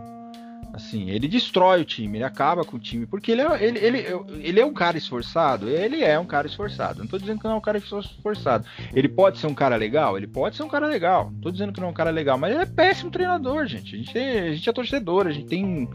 Enfim, eu tava falando até com o Tim ontem, nosso amigo Timothy Aragon Hammond, que é um cara muito bacana. Ele eu tava falando, ah, porra, o time tá ganhando, né? Aí eu falei, meu, eu não tô nem vendo, porque eu tô fazendo igual meu irmão a moto. A moto é pontual, hein? Toda hora. Ah, passou. É, horário, todo dia. Ela, é, eu virei para ele e falei assim: Meu, meu irmão fala uma coisa. O São Paulo conseguiu de mim o meu pior sentimento, que é a indiferença, cara. É, ontem o São Paulo lá pregando 5 a 1 e eu vendo alienígenas do passado, bicho. Eu tava nem aí. Eu sabe? não acredito, velho. Ah, cara, eu vejo, sabe para quê? Para aprender, para zoar, cara. Pra zoar. Ontem era sobre os Anunnaki e as linhas de Nazca. E nós já temos mais uma foto para uma retread. Temos uma foto para uma retread. Aliens. Aliens. É ela mesmo. Maravilhosa a foto. Meu cabelo tá parecendo um panetone naquela foto, pelo amor de Deus. Maravilha, cara. Mas assim, é, é, capaz esse cara aparecer aqui e, e, ganhar alguma coisa. Porque assim, o Cruzeiro é um time muito pestilento. Ele é o time que chega uns, uns treinadores meio desacreditados, assim, uns caras meio esquisitos e tal. E aí o cara, tipo, contrata é. um, uns caras aí, tipo, ah, porque fulano se destacou do time tal, tal, tal e, e, ganha título. Aí. Mas, mas, tem treinador, cara, que ele só dá certo em determinados times, né? Você vê o Thiago Nunes mesmo, é um cara que só Sim. deu certo no Atlético. É, enfim. Renato Gaúcho mesmo, é um cara que se sair do Grêmio, enfim, tudo bem que nem no Grêmio ele tá resolvendo, mas. Exato. É um cara que é o técnico do Grêmio. Você pega é, outro treinador, o Ney Franco, por exemplo, ele é o treinador do. do qual é aquele time lá que, que ele começou, que era de Minas também? Como é que era o nome? Era o Ipatinga, cara. Ele era o treinador do Ipatinga. Quando ele veio pro São Paulo, meu pai falou assim: Ah, você viu quem o São Paulo contratou? Eu falei: Quem, pai? Ah, o técnico do Ipatinga lá, o Ney Franco. Eu falei: Porra, legal. Vocês ganharam a Sul-Americana com o Ney Franco, né? É, cara, é, é, pois é, né? Aquele jogo que não terminou, né? Então, eu não sei se, se, se... Na verdade, o Ney Franco ele precisa vir pro São Paulo para terminar a maldição. Eu acho que quem ganhou a Sul-Americana com Ney Franco e Lucas Moura não pode reclamar de Fernando Diniz. Não, mas, Lucas Moura, mas, o Lucas Moura jogava pra caramba, cara. Naquela porque, época ele jogava, ele tava comendo porque, a bola. Porque Ney Franco teve no Cruzeiro há um jogo atrás e seria o que aconteceu aí. É. Ney Franco, cara, é tipo aquele cara que, tipo, ele deve conhecer. bem- É tipo o Fernando Diniz, assim, é um cara que conhece alguma coisa de futebol. É um cara que é bom com os jogadores. Porque assim, o Diniz é psicólogo, conversa com a galera, a galera fala assim, nossa, esse cara fala coisas interessantes e tal. Só que é aquela pessoa que tem o carisma de um pão integral. É, exato. O cara é Exato, tipo é. biscoito creme cracker, assim, uma bolacha creme É, cracker. cara, ele tem, ele tem o carisma de um cortador de unha, mais ou menos. Exato, tipo, É, você olha e fala assim, cara. hum, que porra. É, é o Ned Flanders, né? Do, do- Ele é a mesma coisa do Ned Flanders, cara. Ele é o. Até o, acho que os mesmos bordão do Ned Flanders ele usa. Diggity diggity, né? Aquela coisa. Isso aí é o É o Quagmire, cara. Eu, eu confundi o Quagmire com. Tô muito louco. Mas você olha Opa, assim, nossa senhora. Eu sentei o, o joelho na mesa aqui, nossa senhora, arrebentei. Mas assim, é aquele tipo de coisa que você olha assim, dá um desânimo. É, Nossa, assim, que cansaço. Que energia. É, não dá. Você olha assim, cara, o time tá perdendo de 7 a 0 ele tá de braço cruzado, com a mão no queixo, olhando pro campo. Tipo assim, que merda eu vou fazer agora? Né? Sabe eu acho que falavam Diniz- isso? É, Do Ederson Moreira que saiu do Cruzeiro, tipo, ele tava. O time tá perdendo de 5x0, ele tá lá dormindo no, no- no banco lá, sentado É, dormindo. cara, o, o, o Fernando Diniz é a mesma coisa. Ele, e aí quando falta, tipo, é, esses dias ele colocou o Trellis, cara. Tudo bem que o Trellis não ia resolver porra nenhuma. Mas ele colocou o Trellis, tipo, faltando 10 segundos pra acabar o jogo. Que- Quem faz uma substituição perdendo o jogo, precisando ganhar o jogo? É, aliás, precisando ganhar o jogo, faltando 10 segundos pra acabar o jogo.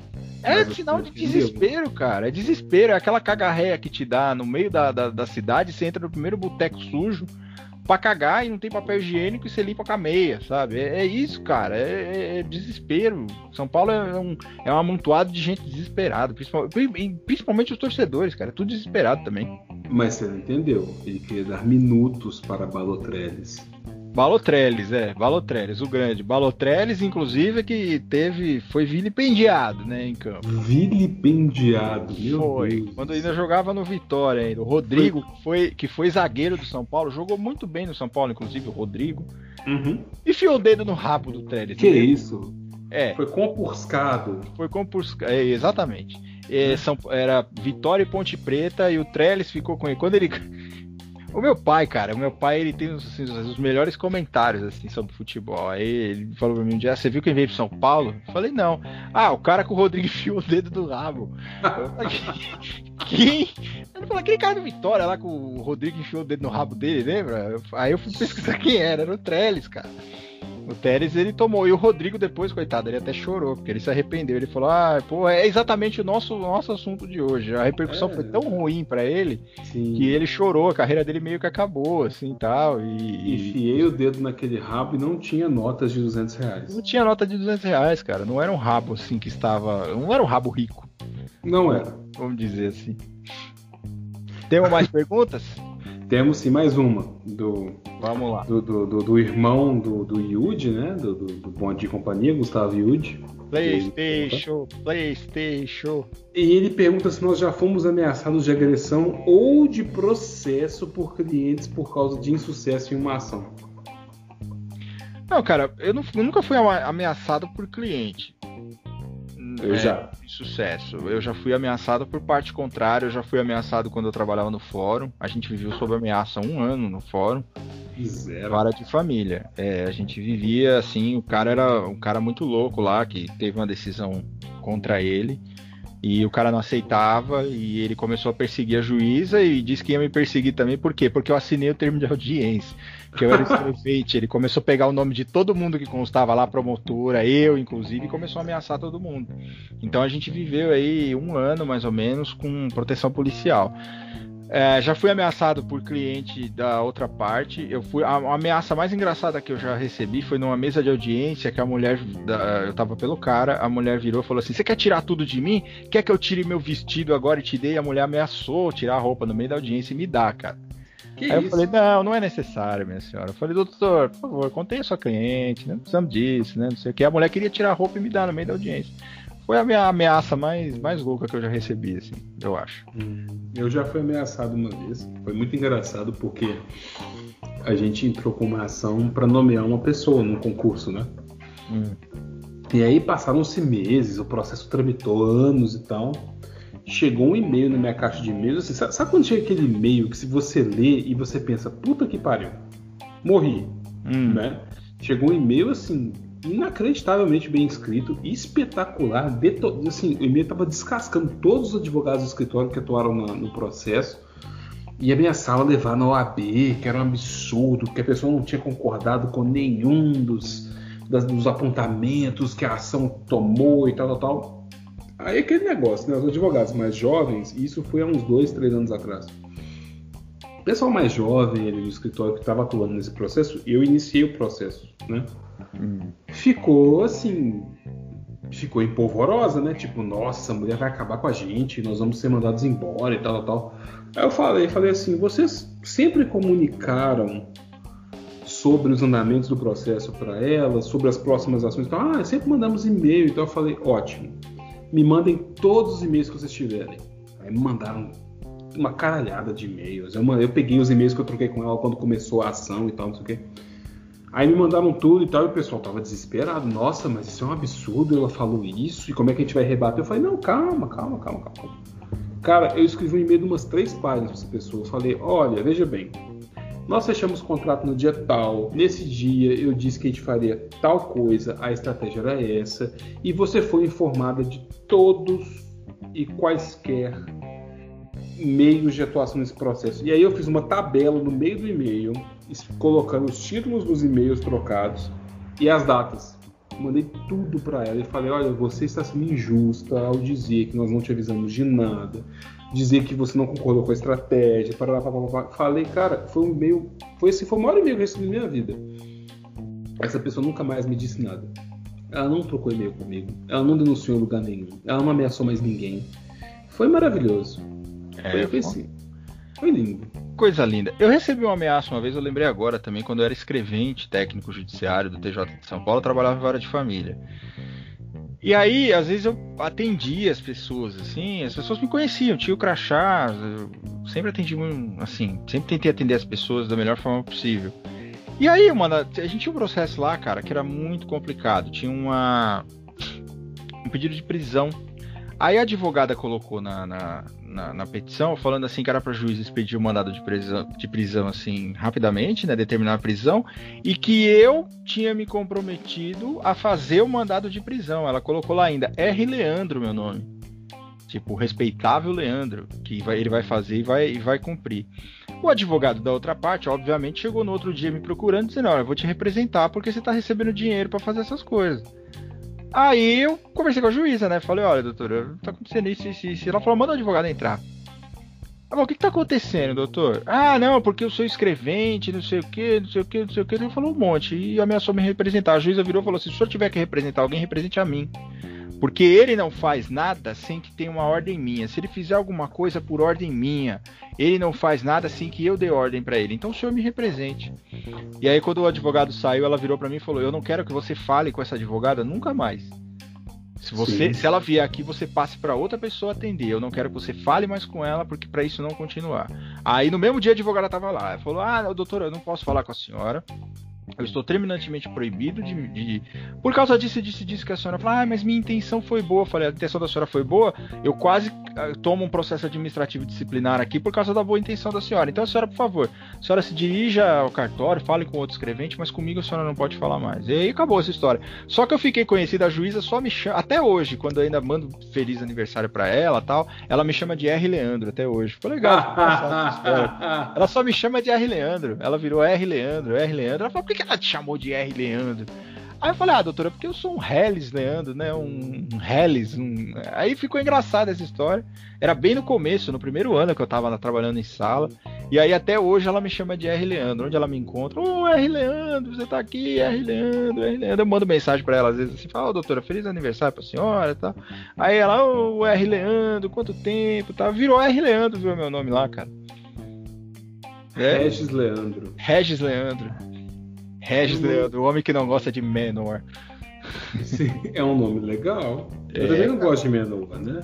É, ninguém gosta. Não justo. Só, só o Gaiato que ficava me mandando Curious Cat, só que eu bloqueei ele, então ele não manda mais. Porque Eric Adams é sensual. Você não se deixou seduzir por Eric Adams. Ai, gente, que dificuldade. Daniel, do que nós vamos falar hoje? Nós vamos falar sobre coisas muito interessantes. Porque assim, as pessoas elas podem cometer crimes nas vidas delas. Não porque elas não conhecem o direito, mas acontece. Crime, acontece, crime ocorre, tá. nada acontece feijoada. E aí elas passam por. E não só crime, né? Elas podem fazer uma proposição no Twitter, elas podem publicar um vídeo, elas podem fazer uma piadola e elas podem ser canceladas, condenadas, podem cumprir pena. Mas elas têm direito a que isso seja esquecido?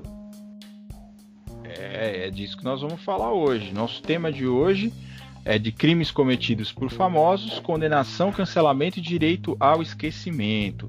E quando a gente fala em crimes de famosos, né, Daniel, a gente tem alguns exemplos aí que eu acho que é o, o, o primeiro deles, assim, que a gente lembra, é, na nossa história contemporânea, né, que é óbvio que a gente já teve aí crimes, é, teve o Doca Street, né, um tempo, muito tempo atrás, aí um cara que, que, que inclusive foi alvo de um podcast há pouco tempo, né? Ah, é? Foi o Praia dos Ossos, se eu não me engano. É, então. Explicou o crime Ângelo Diniz, Doc Street e tal. É, a questão do homicídio por afronta a honra e tal, que é um absurdo. É, exatamente. Isso, Legítima essa, defesa da é, honra. Essa questão, inclusive, tá, virou discussão no Supremo de novo. Legítima defesa da honra. Mas, enfim, a gente, isso, isso é um. ocorreu acho que na década de 70, se eu não me engano, esse crime. É, mas a gente tem uma na história, na nossa história contemporânea, a gente, que é do pessoal da nossa idade, o pessoal que é mais novo, lembra do caso Guilherme de Pádua, né, da, da Daniela Pérez. Sim. Que ela foi assassinada pelo Guilherme de Pádua e a é Paula, né, o nome da Paula da, Tomás. Paula Tomás a golpes de tesoura. Então ela foi, o Guilherme de Pádua foi processado, foi condenado e cumpriu a pena dele. É, mas até hoje é, se fala disso, principalmente porque a Glória Pérez tem uma, uma proposição legislativa né, para é, tornar esses crimes mais graves. Então, é, eu acho que o primeiro exemplo que a gente tem dessa questão é, é o Guilherme de Pádua. E o Guilherme de Pádua, ultimamente, ele vem sendo é, como que eu vou dizer isso? Como que eu vou colocar isso de uma forma que não parece assim, doutor, eu não me engano, meu presidente é miliciano. Não, não, não, não necessariamente, mas assim, o Guilherme de Pádua voltou às manchetes porque ele fez manifestações aí favoráveis ao. E aqui, gente, óbvio, eu, Daniel, não cabe a nós dizer o que muita gente faz, o que pessoalmente eu tenho eu tenho uma, uma, uma opinião um pouco é, controversa né, sobre isso, que é o seguinte: não adianta você chegar e falar assim, ah lá, olha quem é e olha quem ele está defendendo. Enfim, eu acho que isso aborda muito o tema que a gente está dizendo hoje. Então, o Guilherme de Pádua, ele voltou às manchetes porque ele participou de manifestações favoráveis ao governo, ao governo que está aí hoje. Sim. Mas é um negócio assim, o cara foi lá, cumpriu a pena dele, óbvio, foi um crime brutal, um crime uma violência totalmente desnecessária, né? Sim. Se é que existe violência necessária, mas enfim, foi um crime hediondo. E, e, e, e, ele foi condenado, cumpriu a pena dele e tudo mais, mas ainda esse negócio ainda tá meio. É, até hoje ele é lembrado por isso. Sim, é. a discussão parte justamente desse princípio de é. se a pessoa cumpriu a pena dela, se aquilo pode ser lembrado ou não. E eu acho que isso depende muito de quem a pessoa é, né? No caso, é. no, no, caso da Glória, a Glória ela defendeu muito a questão da lei de crimes hediondos na época, porque querendo ou não, foi a filha dela que foi assassinada, né? Então, Sim. assim, plenamente justificável. É claro que de uma, de uma hora, uma vez ou outra, a Glória também aparece aí quando tem um crime, alguém vai lá, vamos ouvir a opinião de Glória Pérez sobre esse é. crime. E aí eu também já não acho que seja tão justificável, mas naquele momento, naquela questão, poxa, como pai de qualquer pessoa, mãe de qualquer pessoa, você se envolveria naquilo para ter um, um, um, cumprimento de pena mais grave, apesar de eu achar que neste país o cumprimento de pena por meio de prisão não resolve muita coisa, mas as pessoas entendem que seja assim. E não só Guilherme, né? A gente tem crimes cometidos por famosos como o goleiro Bruno, Thor Batista. Sim. E tivemos um caso extremamente emblemático. Claro que nós não vamos falar só de crimes aqui, mas uhum. tivemos um caso muito emblemático na última semana, que foi o caso de, de Robson, né? É. Robin, pequeno Robson. Menino Robson. Little em Robson. Que, em que ele participou de um estupro coletivo de uma pessoa. E, e, e é extremamente problemática a questão, porque, primeiro, e, e aí eu até faço uma ressalva é, em relação à, questão em si. Eu estava discutindo isso com, com um colega nosso, e aí eu vou, eu vou citar o pseudônimo dele, né? Que, que é o mero estagiário. Eu discuti isso com é, ele. Luiz. Por quê? Por quê? Porque Luiz trouxe. Luiz estava dando uma pimentada no Twitter. Tipo, tinha hum. uma pessoa que eu não sigo no Twitter, é uma pessoa que eu não eu não, não é que eu não gosto da pessoa, porque eu não conheço a pessoa a fundo, mas eu acho os entendimentos da pessoa equivocados.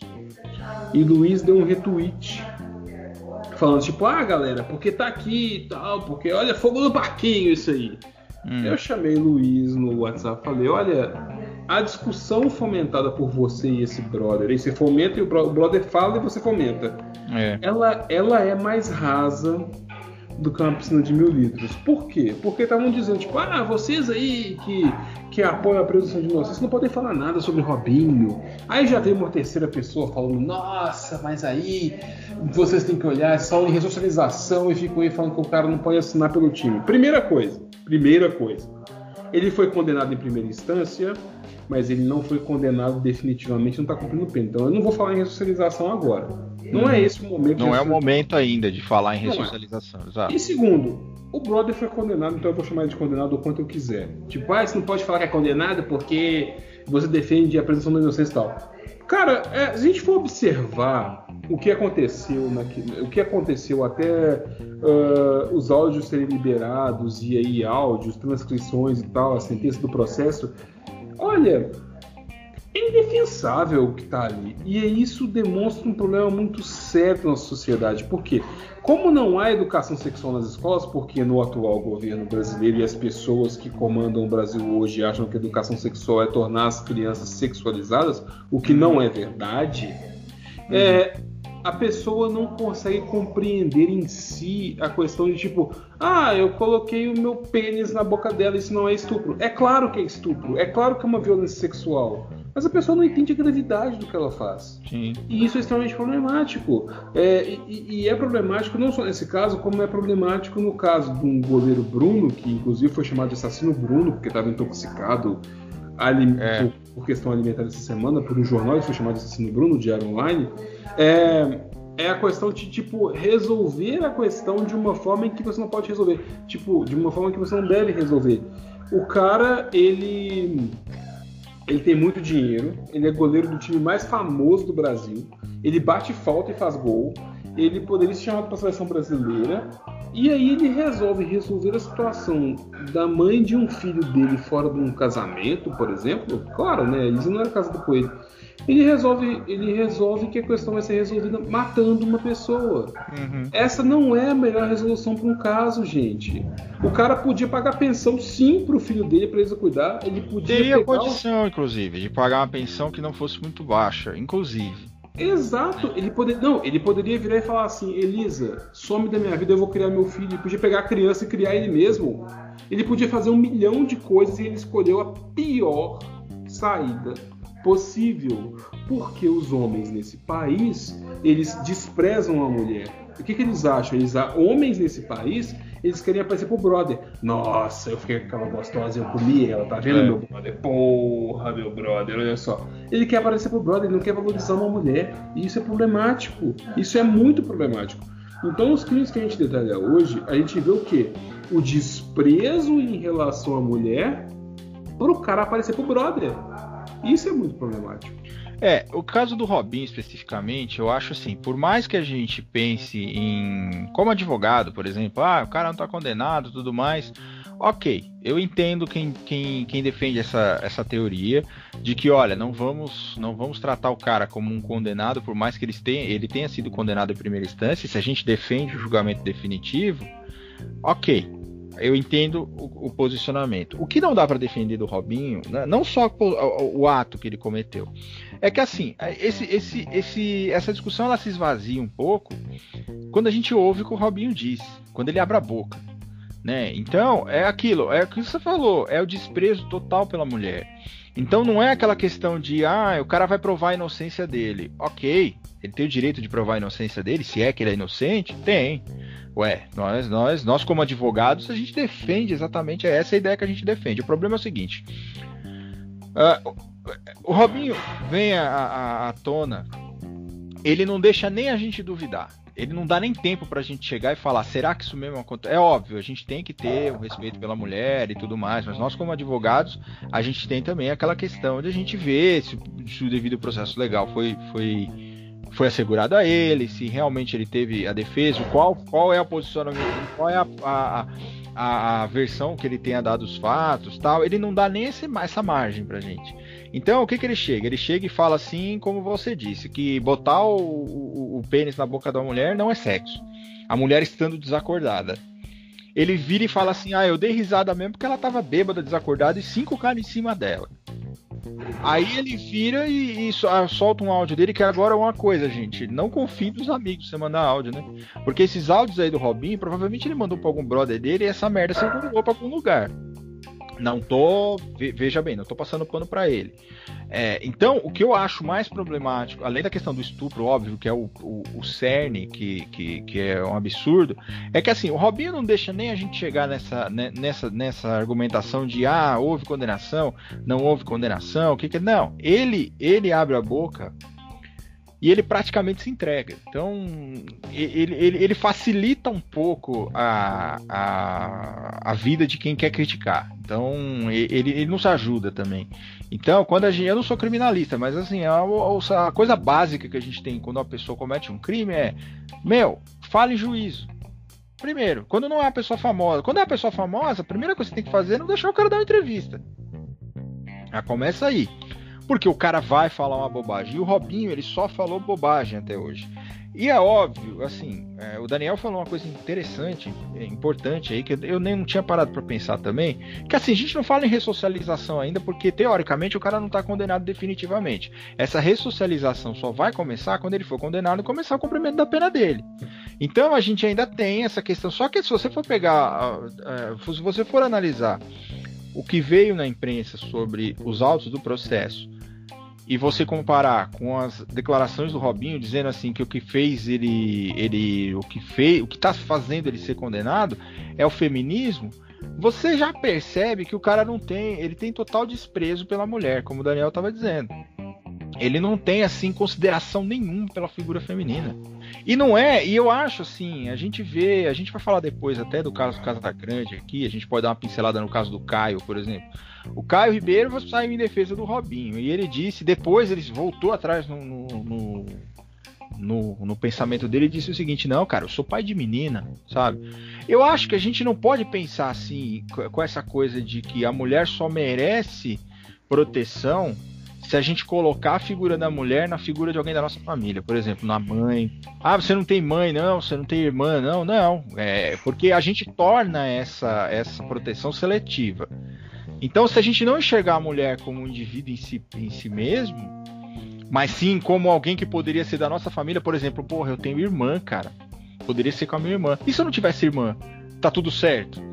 Então eu poderia fazer o que eu quisesse, eu não tenho irmã, se eu, se eu não tenho mãe, então eu estou liberado a barbarizar. Eu acho que a gente, a gente não pode partir para esse tipo de. É minha opinião, óbvio. Que a gente não pode partir para esse tipo de, de, de. Ah, cara, mas você tem. Porra, você tem filha. Porra, eu sou pai de menina, cara. Eu sei como é o sofrimento. Não, cara, você não é. Não é, não é de você que nós estamos falando.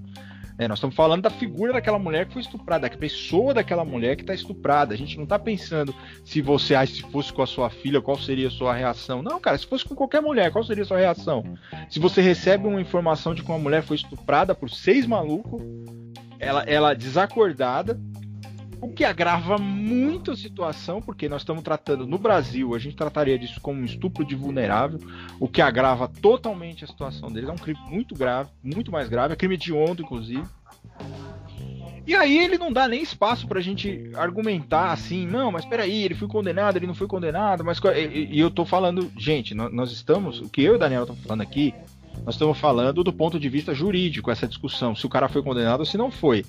O que ele fez é extremamente condenável em qualquer, em qualquer instância, assim, moral, né? Vamos dizer assim. Só que nós, advogados, a gente não pode se dar o luxo de trabalhar simplesmente com a moral. A gente tem a lei também para trabalhar com ela. Mas o Robinho não é o cara que se ajuda.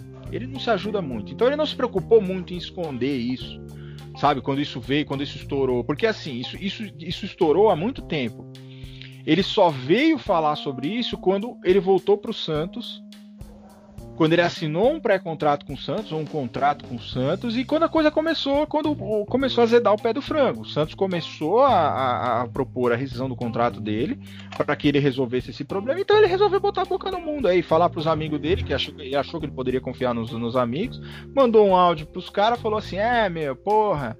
É, porra, é a Rede Globo, é o Bolsonaro, é Deus. Então é muito fácil você chegar hoje, se, num dia você fala, que deu risada da mulher porque ela tava desacordada e os caras, cinco caras comendo ela, estuprando ela, que você colocou o pinto na boca dela quando ela tava desacordada e que isso para você é normal, nem sexo é, e no outro dia você tá falando em Deus. Então, assim, o cara não se ajuda também, né? Então, é, fica, para quem quer criticar ele, o trabalho fica muito fácil. Né? É, enfim, é, eu acho que é, é, isso que eu tinha falado do Robinho. Eu acho que o grande problema do Robinho hoje é, ele não para de falar. Então, se você pegar nos próximos dias, vai ter mais coisa dele falando. E, e, e, o que ele fala deixa bem claro qual é o intuito dele. Qual, qual, foi o intuito dele desde sempre. É desmoralizar a mulher. Aí ele vira e fala: Meu único erro foi ter traído a minha mulher. Vai pra puta que pariu, maluco.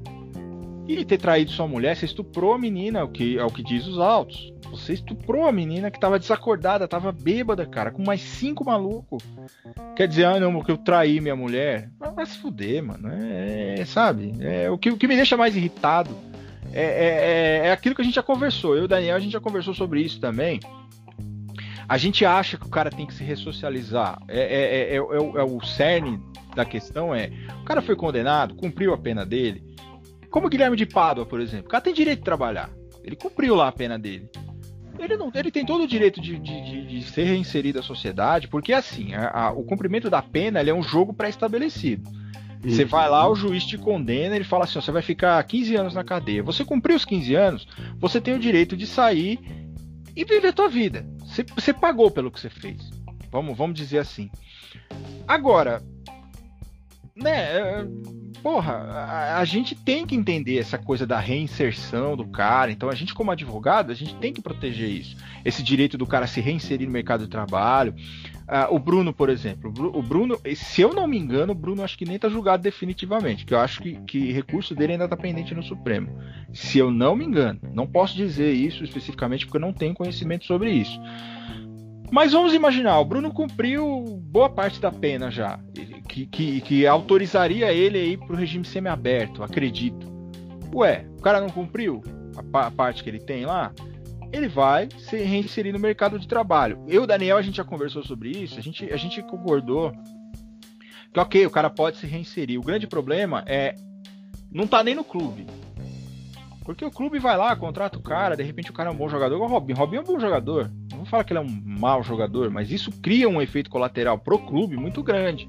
Só que é, o problema não necessariamente está no clube, mas na, no, no, de repente as campanhas que o clube faz para elevar o cara a uma postura de ídolo, por exemplo. O Santos, eu acho que o grande erro do uhum. Santos foi quando o Robinho veio, eles fizeram uma campanha foda, como se o cara fosse o maior ídolo que tava voltando pro Santos. E o cara com puta de um elefante nas costas, carregando um elefante, um problema enorme nas costas, um crime, né? Vamos dizer assim, é um crime. Então, o grande problema é esse. Você, você enquanto clube, que você contrata o cara, você faz uma, uma, uma publicação de marketing que vai gerar de repente um efeito muito nefasto na sua própria torcida. Isso aconteceu com o Atlético Mineiro. Quando o Atlético Mineiro cogitou contratar o Robinho. A primeira coisa que fizeram foi a, a ala feminina da, da, da, torcida do Atlético falar: não, de jeito nenhum, esse cara não entra aqui. Né? Então, é, mas, mas, ao mesmo tempo você tem lá meia dúzia de cara, que são aqueles caras que vão lá vomitar discurso de ódio na internet, xingar a mulherada, falar que vocês são as vagabundas. Teve um jornalista também, que assim, eu não vou nem dizer que ele é bastante infeliz, eu vou, eu vou usar igual o, Rein, o, o, o grande Reinaldo fala. O que eu tenho em defesa dele é que ele é burro, que é o José Calil muita gente aí conhece, basicamente aqui de São Paulo. Ele é um santista doente. Ele era daquele estádio, ele participava daquele de os programas de esporte aqui. Essa semana ele resolveu fazer um videozinho, ele virou pra mulher e falou assim: "Que mulher que tá ali assistindo o jogo que não gostaria de ter um estuprador no seu time? Metendo gol". Porque meter ele gol ali só o negócio, né? Não é assim, não é o histórico que o cara, não é, não é o que o que aquele cara vestindo a camisa do seu time representa é óbvio que o cara tem o direito de, de, de se recolocar no mercado de trabalho? Tem. Mas, enfim, é, o clube também tem que ver a medida de colocar o cara lá. Então, assim, ó, seguinte, contratamos o Robinho, ponto final, acabou. Mas não, o ídolo tá de volta, o rei das pedaladas, não sei o que, não sei o que, não sei o que, como se estivesse jogando uma pá de cal em cima de tudo que o cara tá sendo acusado de ter feito. É esse eu acho o erro. E isso, o clube, o que, que o clube gera na, na, na torcida, principalmente na ala masculina escrota da torcida? Olha, tudo bem. O cara é um menino. O cara tá voltando, foda-se que o cara estuprou. O importante é o cara vir aqui meter gol. Você gera um entrosamento cara, sabe? Como aconteceu no primeiro time que o Bruno jogou. É, quando ele saiu, depois que ele saiu da cadeia, não, não sei se foi, não foi, não sei se foi Patinga, eu acho. foi no Boa. Foi no Boa Esporte Clube, isso. Que os povos foram lá tirar foto com o cara. Ok. Né? Enfim. Eu acho isso, cara. É aquilo que a gente tava conversando. A gente não pode questionar o cara pelo cara tá voltando a trabalhar. O cara tem o direito de trabalhar. É, enfim, a gente tem que assegurar, inclusive, esse direito dele trabalhar, dele se reinserir na sociedade. Mas a gente tem que ver também o que esses empregadores estão fazendo é, com a imagem desse cara e o quanto a imagem desse cara pode ser prejudicial até para a própria torcida do, do, desse tipo. Foi o que aconteceu com o Galo, por exemplo. Eu acho que o que resolve isso é o próprio capitalismo. E eu vou explicar por quê. Eu não sou um capitalista. É, eu ia, é, eu ia falar exatamente isso, mas fala. O capitalismo resolve isso. Por quê? Vamos pegar o caso do Robinho em si, quando você fala em ressocialização, que não é o caso agora, mas a é. gente já pode enxergar uns efeitos antecipados disso. É, digamos que ele é condenado definitivamente, vai preso e cumpre lá, sei lá, dois anos de prisão, três anos, sei lá, ele cumpriria nove, mas cumpre dois, bom comportamento, por aí vai. Qual que é a questão?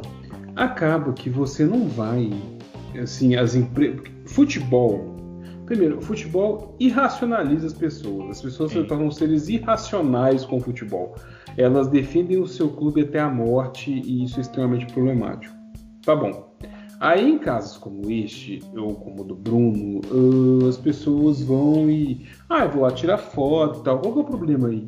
É, primeiro, empresas, como foi o caso do Magazine Luiza, quando a gente falou a questão do, do, do, do, do trainee para pessoas de pele preta. É, são empresas privadas. Empresas privadas, e isso foi uma discussão que eu travei com meu amigo que a gente já citou aqui, e travaria com qualquer um Empresas privadas não querem ligar o seu capital e ligar a sua imagem a pessoas que podem ser condenadas ou que estão sob suspeita ou que já são condenadas por um crime. Elas não querem. E isso não inviabiliza a socialização, mas elas não querem. Aí, ah, porque o patrocinador do Santos não quer se manter porque o Robin está lá. É direito do patrocinador, ele não quer se ligar àquela pessoa que, em tese, promoveu um crime sexual. E, e, isso é do capitalismo. Por quê? Porque a empresa tem que passar um sinal de idoneidade. Né? Claro. Né? Por mais que a gente fale sobre empresas até, e, é, até porque, Daniel, só fazendo um parênteses, aquele claro. cara vai estampar a marca da empresa na camisa, né? Exatamente. Então aquele cara necessariamente ele vai ser associado ao nome da empresa. Não tem como então, fugir disso, não tem como a gente separar né, uma coisa da outra. Exato, e isso é o capitalismo que a gente vive as empresas não querem associar a certas pessoas, porque aquelas pessoas são, em tese, indesejáveis. Então, assim, não adianta você falar que, tipo, ah, porque isso mina a ressocialização. Não, porque a sua argumentação é tão rasa quanto uma piscina, quanto uma tina de água que eu ponho água com sal para poder botar Nossa, meu pé depois de um dia cansado, entendeu? Nossa, é raso. Ah, é porque estão atrapalhando a ressocialização. O cara, primeiro, o cara nem foi condenado definitivamente, então não tem ressocialização. E pelo fim das coisas, tipo, cara, mas não é, não é capitalismo, não é empresa privada, não é o Estado que está negando uma prestação ao cara, é uma empresa que não quer se associar daquele cara, não vai se, não vai se, se associar no fim das contas. Então já tem um problema aí.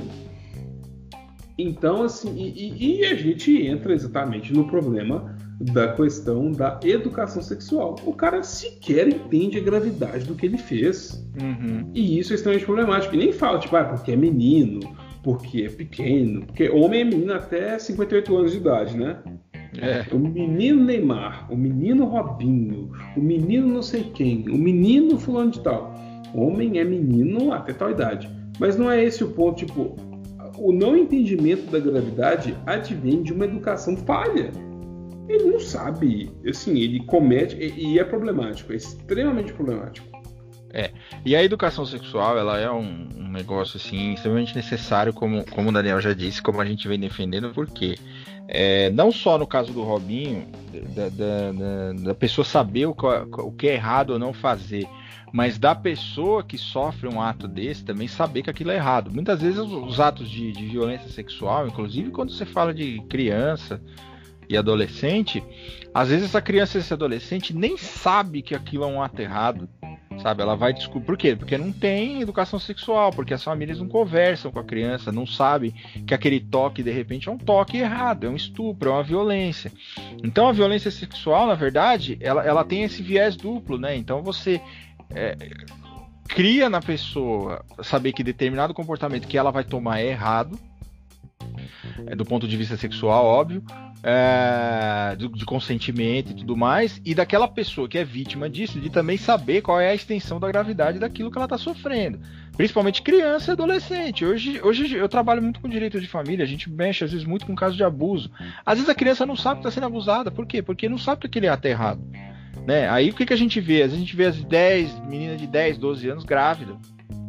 Mas em um primeiro momento aquela menina não sabia que aquilo era errado. Quer dizer, ela começou a se incomodar porque começou a perceber sozinha que aquilo não era, era um ato que não era bom para ela. Mas ela não sabia, não, tem, não tinha o um negócio, ninguém explicava para ela que assim, um adulto chegar e tocar ela de uma forma diferente, de uma forma sexual, lasciva, é errado. Né? Então a educação sexual é extremamente importante e, e, tem que ser ensinada desde cedo. Não é uma coisa assim, não é frescura, a gente está sexualizando as crianças, pelo contrário, a gente está criando um mecanismo de defesa para essas crianças contra abuso. Né? É, o estupro de vulnerável ele acontece em vários aspectos. Por exemplo, com, com a gente pega é, pessoas portadoras de deficiência, isso é estupro de vulnerável deficiência mental grave, né, gente? Não estamos falando de um deficiente físico, é óbvio. Eu vi no Twitter esses dias todo mundo falando, ah, o cara transou com um deficiente. O deficiente, a pessoa portadora de deficiente, ela, é, deficiência, ela pode transar. Desde que ela tenha noção do que está acontecendo. Então, você pega um deficiente físico, por exemplo, a pessoa que tem uma deficiência física, ela pode transar, não estamos falando de estupro de vulnerável, mas agora você pega uma pessoa que tem, sei lá, é, síndrome de Down, por exemplo é óbvio que essa criança, que essa pessoa não, ter, não teria um discernimento diferente para entender o que é um ato sexual do que uma pessoa que tem uma plena, uma, um pleno desenvolvimento. Uh, então, o estupro de vulnerável ele, ele, tem vários espectros. Então, não só aquela pessoa que está desacordada, às vezes uma pessoa que está drogada. O cara vai lá e faz sexo com essa pessoa. É, não, não pode dizer que aquela pessoa consentiu. Se a pessoa tá muito louca de droga, tá fora de si. Não dá para dizer. E no caso do Robinho, a menina tava bêbada. Tava bêbada, desacordada, a ponto de ter cinco caras em cima dela e dar tempo de chegar mais um para colocar o pinto dentro da boca dela. Quer dizer, como é que o cara vira e fala que isso foi consentido? Se ele mesmo diz, ele mesmo alega aí na imprensa, no, nos áudios que ele soltou aí, que a menina tava desacordada com cinco caras em cima de, dela e ele foi lá e colocou o pinto na boca dela.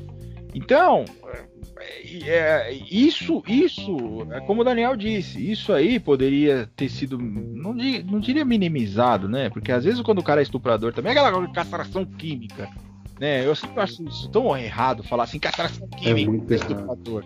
Cara, se o estuprador quiser mesmo, se o cara quiser estuprar, ele vai e mete o dedo na menina. Não precisa ficar de pinto duro para fazer isso. Não, não é penetração. O, e outra coisa errada que muita gente não, não, não consegue entender essa dimensão do que é o estupro.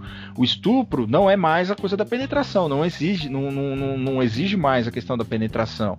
Por isso que o Robin fica falando, é, mas isso não é, isso não é sexo. É sexo sim. É estupro.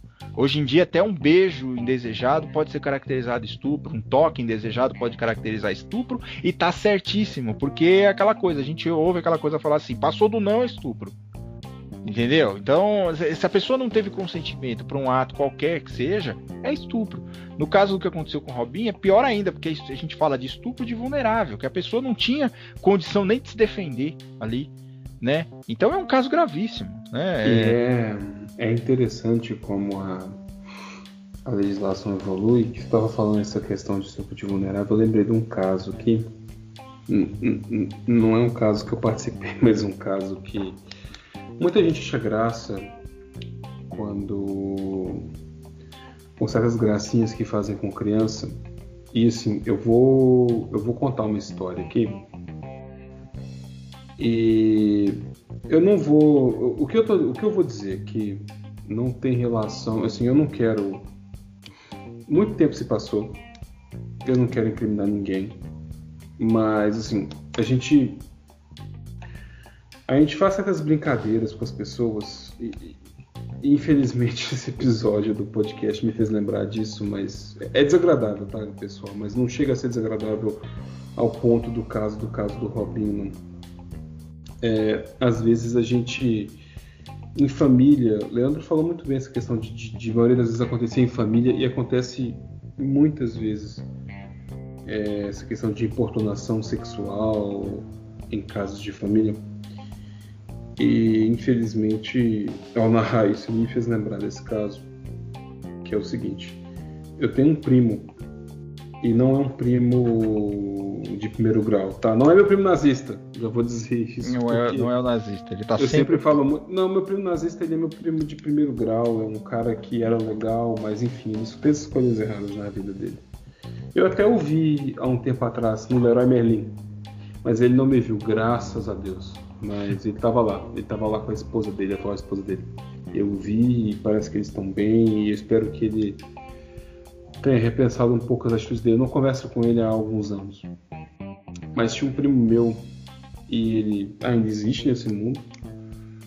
E ele fez isso comigo e ele fazia com quaisquer meninos, tá? Da nossa família. A gente, toda vez que ia visitar ele, morava numa cidade próxima de Belo Horizonte, não vou dizer a cidade e ele vinha com a brincadeira assim, ah, deixa, eu, deixa eu ver Pongola. E ficava apertando o pinto da gente, mesmo que por cima da calça. E isso era muito chato. Isso é uma é. importunação. Hoje é tratado como uma importunação, naquela época era uma brincadeira em família. Ah, é porque seu primo é um abusado, porque ele brinca mesmo com os homenzinhos da família. E, e, isso é muito chato. E não é de hoje que eu lembro disso. Tem um tempo já que eu pensei um pouco nisso e fiz essa relação, né? de uma certa forma. Isso não me afetou psicologicamente, eu nunca levei isso para lado nenhum, só vinha pensar nisso depois já de adulto. Mas que não, isso é uma importunação. Isso é uma forma é. De, de, de, encher o saco, digamos assim. Sabe? Ficar, ficar pegando na genitália de crianças, sendo que são crianças, sabe? Isso é. Isso é algo lamentável. Que necessidade você tem de fazer isso? É. Necessidade você tem de importunar crianças por uma piadinha idiota em família que te faz rir. E aí é, é uma coisa que, tipo. Que, que me faz pensar, sabe? E eu vou. Eu vou, inclusive. Ai, cara, isso me fez pensar algumas coisas nesse exato momento. E eu vou eu vou precisar parar um pouquinho, não aqui nesse podcast, tá, galera? Mas eu vou precisar parar para pensar em algumas coisas que, inclusive, eu vou fazer aqui. Eu vou, eu vou sair do grupo da minha família no WhatsApp, porque, de fato, eu não queria ter lembrado disso, mas enfim, o episódio me fez lembrar desse negócio e eu vou sair justamente porque porque que vão me perguntar depois que, que você saiu, e aí eu, É. eu lembrei disso e eu, eu não queria ter lembrado disso. Mas de qualquer maneira, voltando ao que a gente estava discutindo. Ai, cara, que coisa chata. É, Qual a necessidade que as pessoas têm de, de importunar os outros de uma forma não consentida, sabe? E, e isso não vale apenas, vamos mudar um pouco a coisa. Isso não vale apenas para crimes sexuais, tá? E, ou por importunação sexual, mas vale para qualquer tipo de exposição em rede social. É, Quando a gente vai falar às vezes de outro tipo de crime, como crimes de racismo ou, ou de outras questões sobre re- relacionadas a, a, a qualquer tipo de importunação. E aí, por exemplo, a gente teve um exemplo muito claro de um candidato à esquerda, né? Uhum. que esses dias foi fazer uma menção. Ah, claro, uma fala maravilhosa. Assim, eu gosto muito de Walter Casagrande Júnior. Isso eu tenho que dizer. Walter Casagrande nunca jogou pelo meu time, né? Mas Já é um jogou cara no meu, hein? jogou no seu, exatamente. Jogou no meu. Pouco tempo, mas jogou. E, e eu acho ele uma pessoa enorme. Enorme não só em tamanho, mas também como em pessoa. Sim. Em pessoa. Pessoa boa, uma pessoa que, que, que entende, que. Tudo que a gente está falando aqui, digamos que Walter Casagrande seria um grande convidado para esse podcast. E tá aí- feito o convite, hein, casal? Se você estiver ouvindo aí, ó, vem com nós aqui, hein? Está convidado. Seria bem legal. E aí ele disse sobre essa questão do Robinho mesmo, ele disse que a sociedade não tem que aceitar esse tipo de coisa, mas não só a questão do Robinho, mas outras questões ligadas ao caso, sobre preconceito e tudo. E aí houve um candidato à esquerda que, que chegou ao segundo turno nas eleições e fez um comentário infeliz dizendo que a casa grande que vale a pena. E muita gente saiu em defesa desse comentário falando tipo, ah, mas se ele fala que há casa grande que vale a pena, tem casa grande que não vale a pena e tal. E é por isso que a esquerda vai perder, a re- vai, vai reeleger Bolsonaro. É, eu falei esse nome aqui. Então, pessoal, para quem é negro como eu, a expressão casa grande, e aí eu falo a expressão casa grande separado, casa e grande, porque eu sei que casa grande junto está se referindo a Walter Casagrande Júnior, então eu não ligo para isso. Mas a expressão casa, espaço, grande, separada, ela evoca coisas muito ruins. Muito ruins. Ela evoca grilhões, correntes, castigos corporais. Então, assim, eu entendi o sentido que Fernando Haddad quis dar à expressão Casa Grande. Eu entendi, eu entendi, eu entendo muito bem. Eu não sou, digamos, eu não sou bobo. Eu entendi o sentido que ele quis dar. Mas foi uma frase extremamente infeliz. Foi uma frase horrorosa. Foi uma frase que ele poderia muito bem, até para sair em tese bem sobre o assunto, pedir desculpas. E ele não fez isso, ele apagou a frase dele. Ele apagou a frase, não disse mais nada. E aí pessoas saem em defesa. Ah, porque vocês crucificam ele por falar isso, e isso vai reeleger ao atual presidente, isso vai manter a de extrema direita no poder. Eu tô pouco me lixando para isso. Primeiro, porque isso é um falso cognato. Segundo, eu não gosto de casa grande. Casa, espaço grande. Eu acho uma expressão lamentável. Isso me evoca coisas ruins. Assim como acab- acabou de me evocar aqui uma lembrança de infância horrorosa. Isso não é bom. Para quem é negro no Brasil, isso evoca lembranças horrorosas. Eu não tenho que aceitar isso. Eu não tenho que engolir isso. E você falando disso, eu me lembro, de, só, só te Claro, fazer um parênteses claro, aqui, eu me lembro daquela história do restaurante Senzala também. Lembra Pois, Né? Ah, não, mas isso aqui tem a ver com a, com a, com a nossa. o- aí vem um cara que era publicitário falou: ah, o nome é genial porque fala da comida brasileira. Não, gente, é um nome péssimo, sabe? Péssimo, horroroso. Não, não- não deve ser usado, sabe? A gente não deve usar nomes assim normais. Que, que- moral, que, você- que- co- como que você vai entrar num restaurante chamado Senzala pra comer, cara? não, não Sabe? vou entrar lá. É, não, não, não, eu digo, eu digo qualquer pessoa, assim, sabe? Como é que você consegue sair de casa e falar, ah, vamos comer no, no- na senzala hoje? Olha que coisa horrível, cara, que coisa que, que, que remete a uma coisa tão horrorosa, sabe? Um, um período tão horroroso da história, como a questão da Casa Grande que você estava falando. Exatamente. Exatamente, É. lamentável. É, é, assim, são, são imagens que pessoas. Desculpe, mas são imagens que pessoas não negras talvez não tenham, mas são imagens horríveis. São imagens que evocam sim o nosso, os nossos instintos mais primais de proteção e de tristeza, sabe? E, e, isso é triste o suficiente porque hoje, nesse país que a gente vive, a gente tem que combater pessoas que são da nossa cor, que são vendidos para essa casa grande e que estão aí dizendo que ah, porque racismo no Brasil não existe, porque escravidão não foi tudo isso, porque o escravo vivia melhor como cativo do que como liberto, hum. a gente já tem que lutar contra isso. E aí vocês querem que a gente assista esse tipo de piada? Eu não quero aceitar esse tipo, eu não vou aceitar esse tipo de coisa, sabe? É inaceitável. É, não temos que aceitar, não tem que aceitar não. Não, eu não vou engolir. Assim, e não é, ame é, não é ameaça de uma eleição perdida, porque assim, cara, todo mundo tá. É, eu, eu concordo plenamente com o que você disse, assim. É, o cara tinha que ver. Primeiro, ele não deveria ter escrito. Já acho isso. Segundo, cara, viu que você escreveu uma merda? Na hora, você vai lá e fala, ó, gente, eu escrevi uma bosta aqui e, e, e, peça desculpa, ou diga assim, olha, foi extremamente infeliz o que eu disse. É isso que a gente espera de, de, de, de um candidato de esquerda, vamos dizer assim. Sim. Né? Como nós somos assim de esquerda, é o que a gente espera de, exatamente de um candidato isso. E não, mas eu, eu concordo com você que não é isso que vai reeleger o Bolsonaro. Não, de forma alguma. É, de forma alguma. Eu acho que a gente tem que se levantar contra isso. Porque se a gente não fizer o ombudsman dentro da, da, da própria esquerda, falar assim, ó, chegar e falar, meu, você tá falando merda, você tá fazendo coisa errada, como é que você quer. Primeiro, é uma coisa de lógica. Como é que você quer ganhar a eleição sem fazer uma, um, um controle dos seus, que os seus próprios candidatos falam? Assim fica fácil, né? Você chegar e, e, deixar o cara falar bosta que quiser, não, mas bacana, ele é da esquerda, ele é o único cara que pode ganhar, sei lá. Enfim, diversos argumentos que surgiram aí. Ah, mas vocês estão criticando ele, ele é o único que pode ir pro segundo turno, ele é o único que pode derrotar o Bolsonaro e vocês aí fazer. Não, cara, não é, não é, não é isso que vai excluir o fato do cara ter sido escroto, de ter falado um, negócio.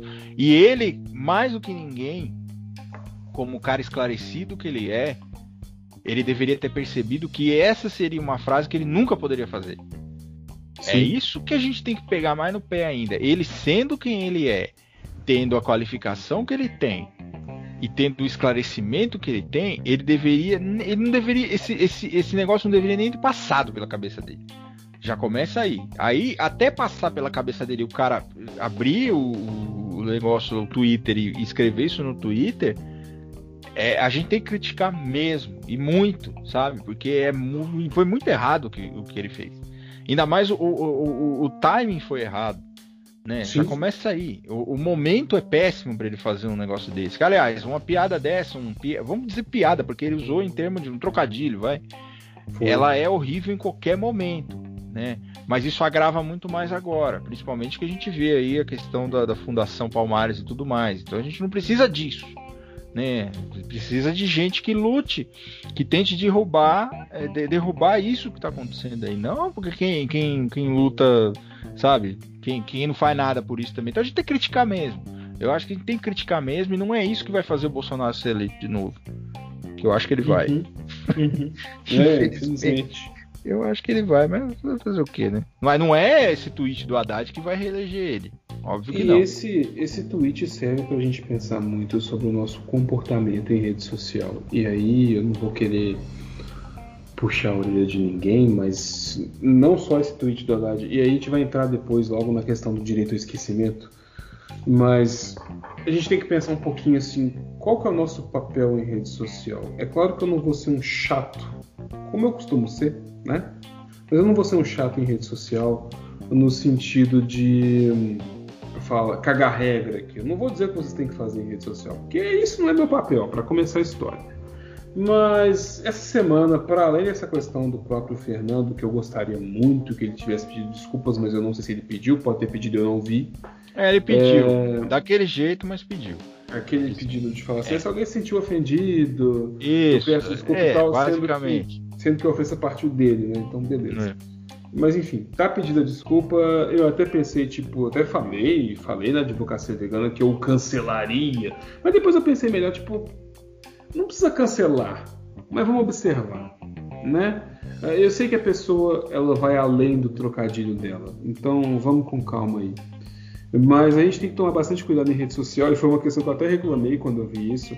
Eu me pergunto por que, que as pessoas famosas em rede social não têm, um, não têm relações públicas, não têm um social media. Sim. Não tem alguém para virar e falar, tipo, ô meu brother, isso aí vai te complicar, hein? Porra, não publica isso não, segura a onda aí. E, e isso é interessante porque isso diz muito sobre o nosso papel em rede social. E o nosso eu falo como nosso internauta.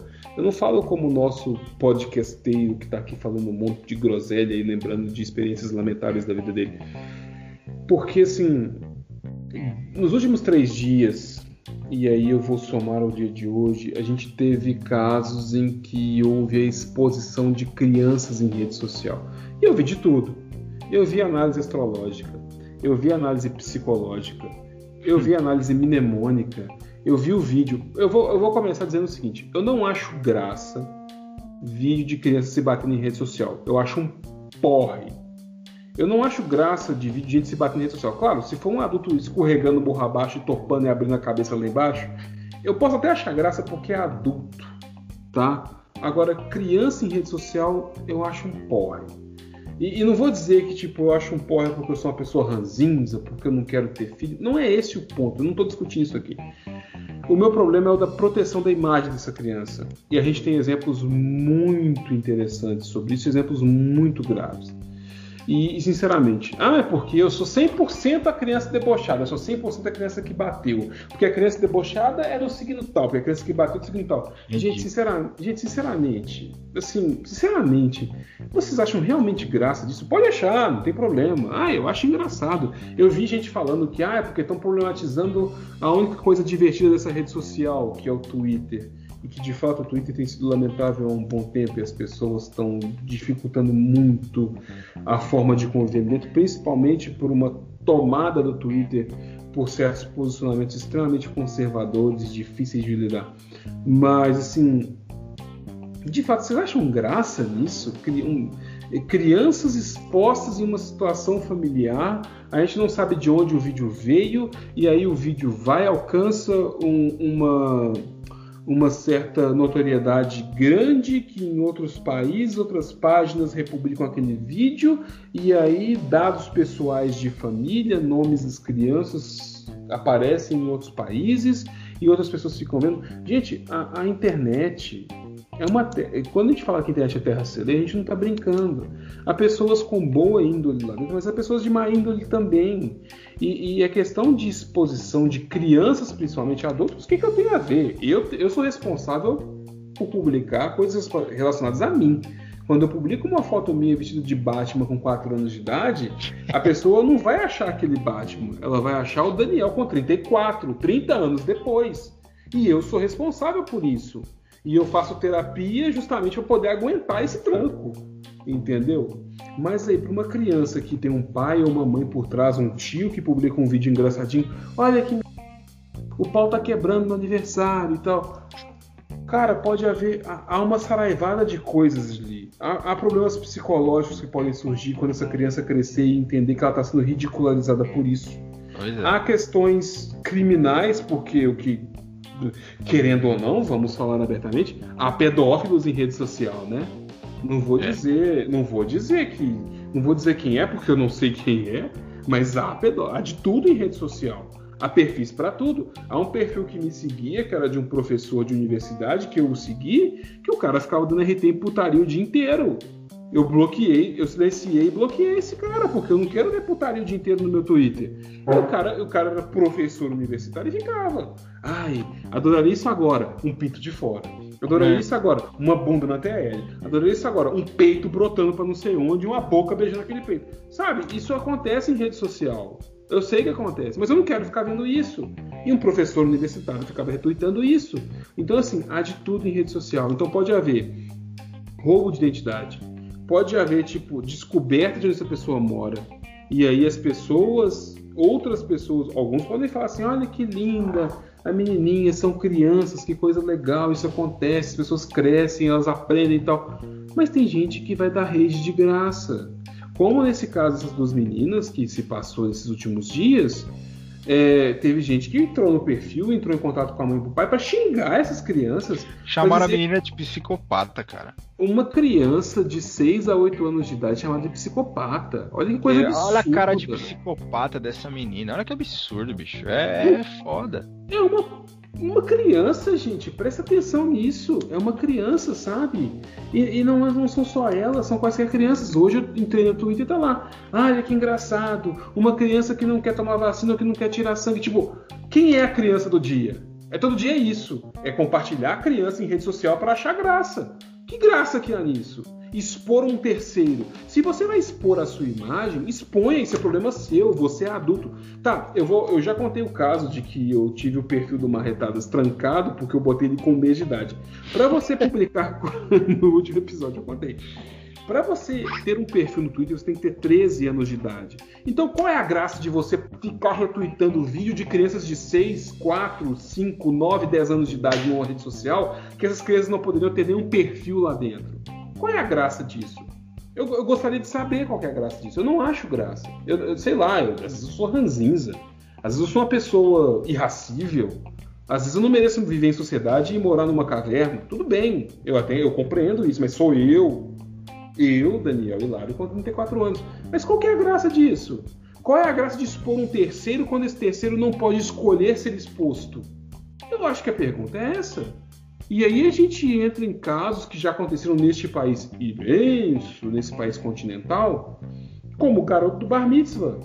Tipo, houve, eu, eu, eu escutei o, por indicação de Valdir Fumene, maravilhoso, eu escutei o último episódio do Mamilos Pod, e eles estavam falando do garoto do Bar Mitzvah, que foi meme nas internets brasileiras alguns anos atrás. Chamaram o garoto já adulto para fazer entrevista de emprego para zoar ele por causa do vídeo dele que tinha no YouTube. Que hum. cabimento há nisso, gente?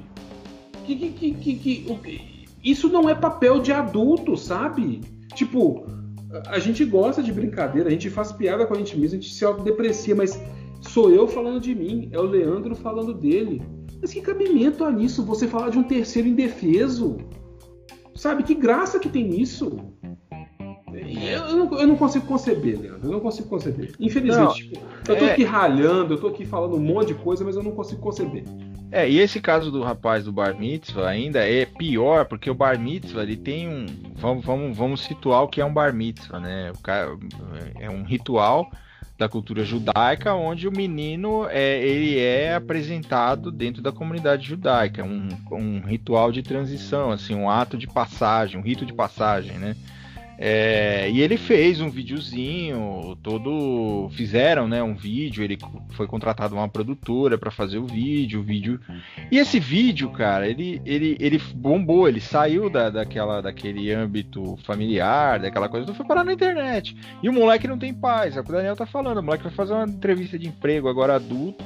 Chamaram o moleque para tirar sarro dele por causa de um vídeo de tempos atrás.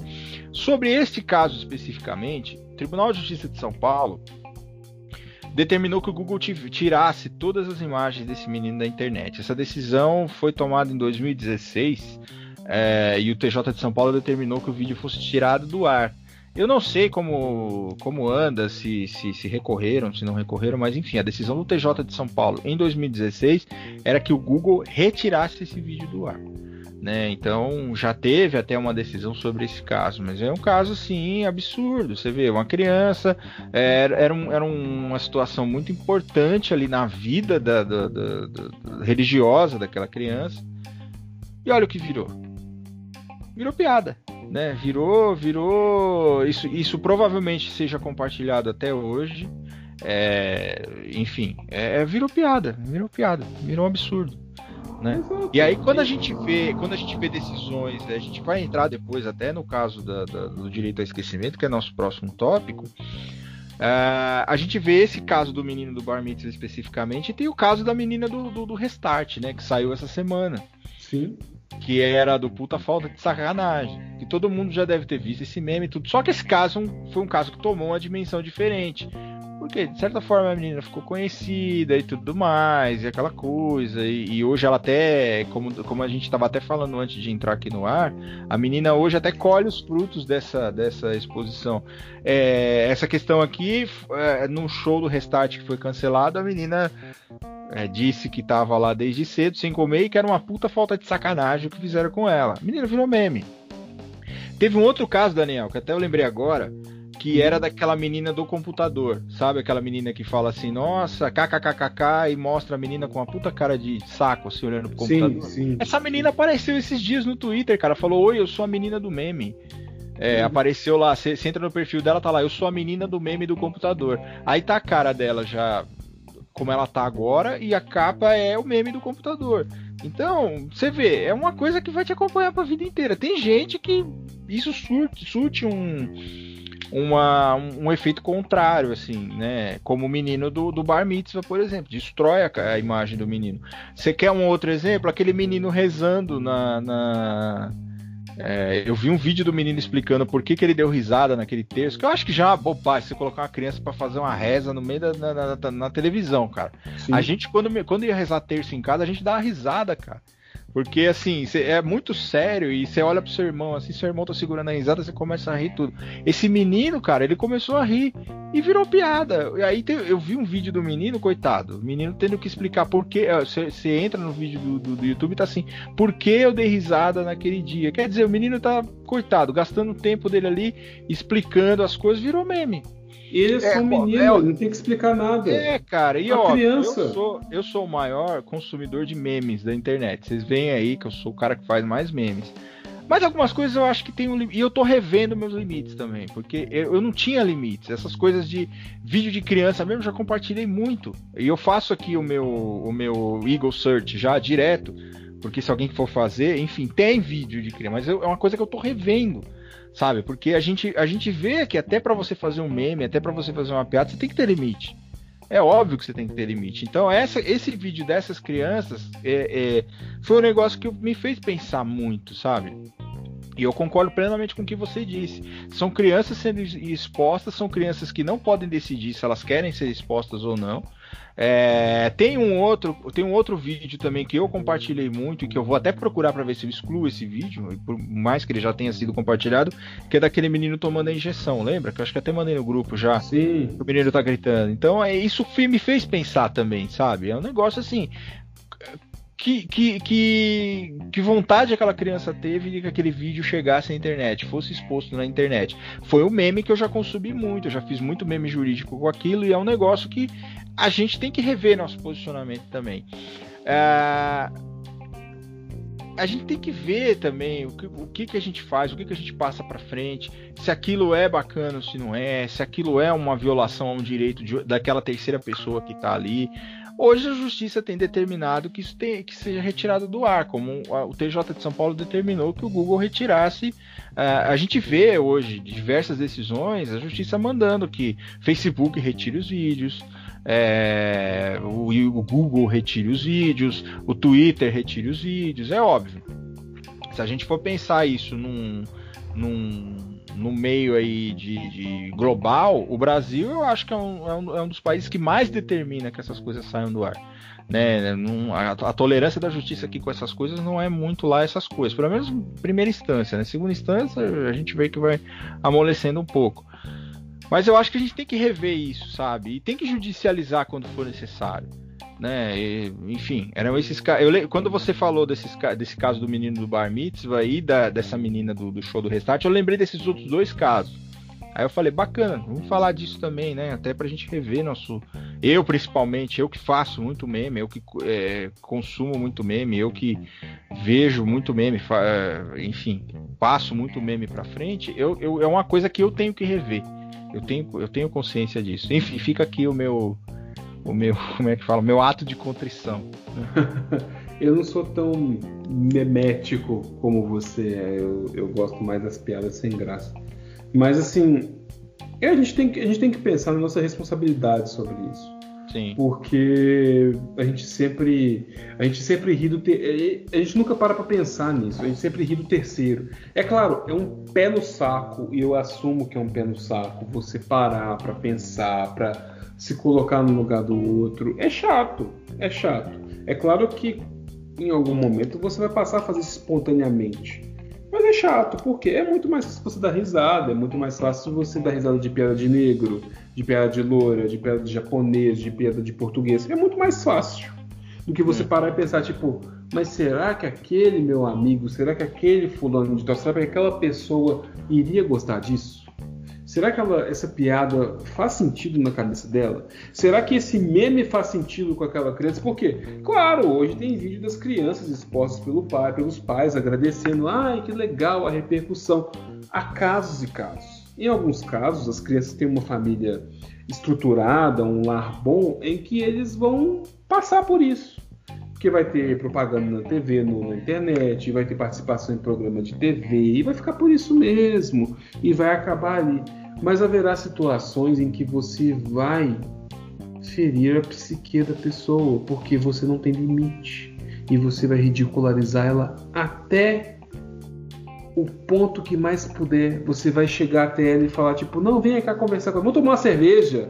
E aí você vai passar quatro horas ridicularizando aquela pessoa. E ela não vai gostar, porque ela já não gostava desde o início e você vai continuar ali achando que tudo é pela zoeira, que você perde um amigo, mas não perde a piada. E aí você não se responsabiliza por aquilo que você faz com o outro, porque ah, ele gera um meme mesmo.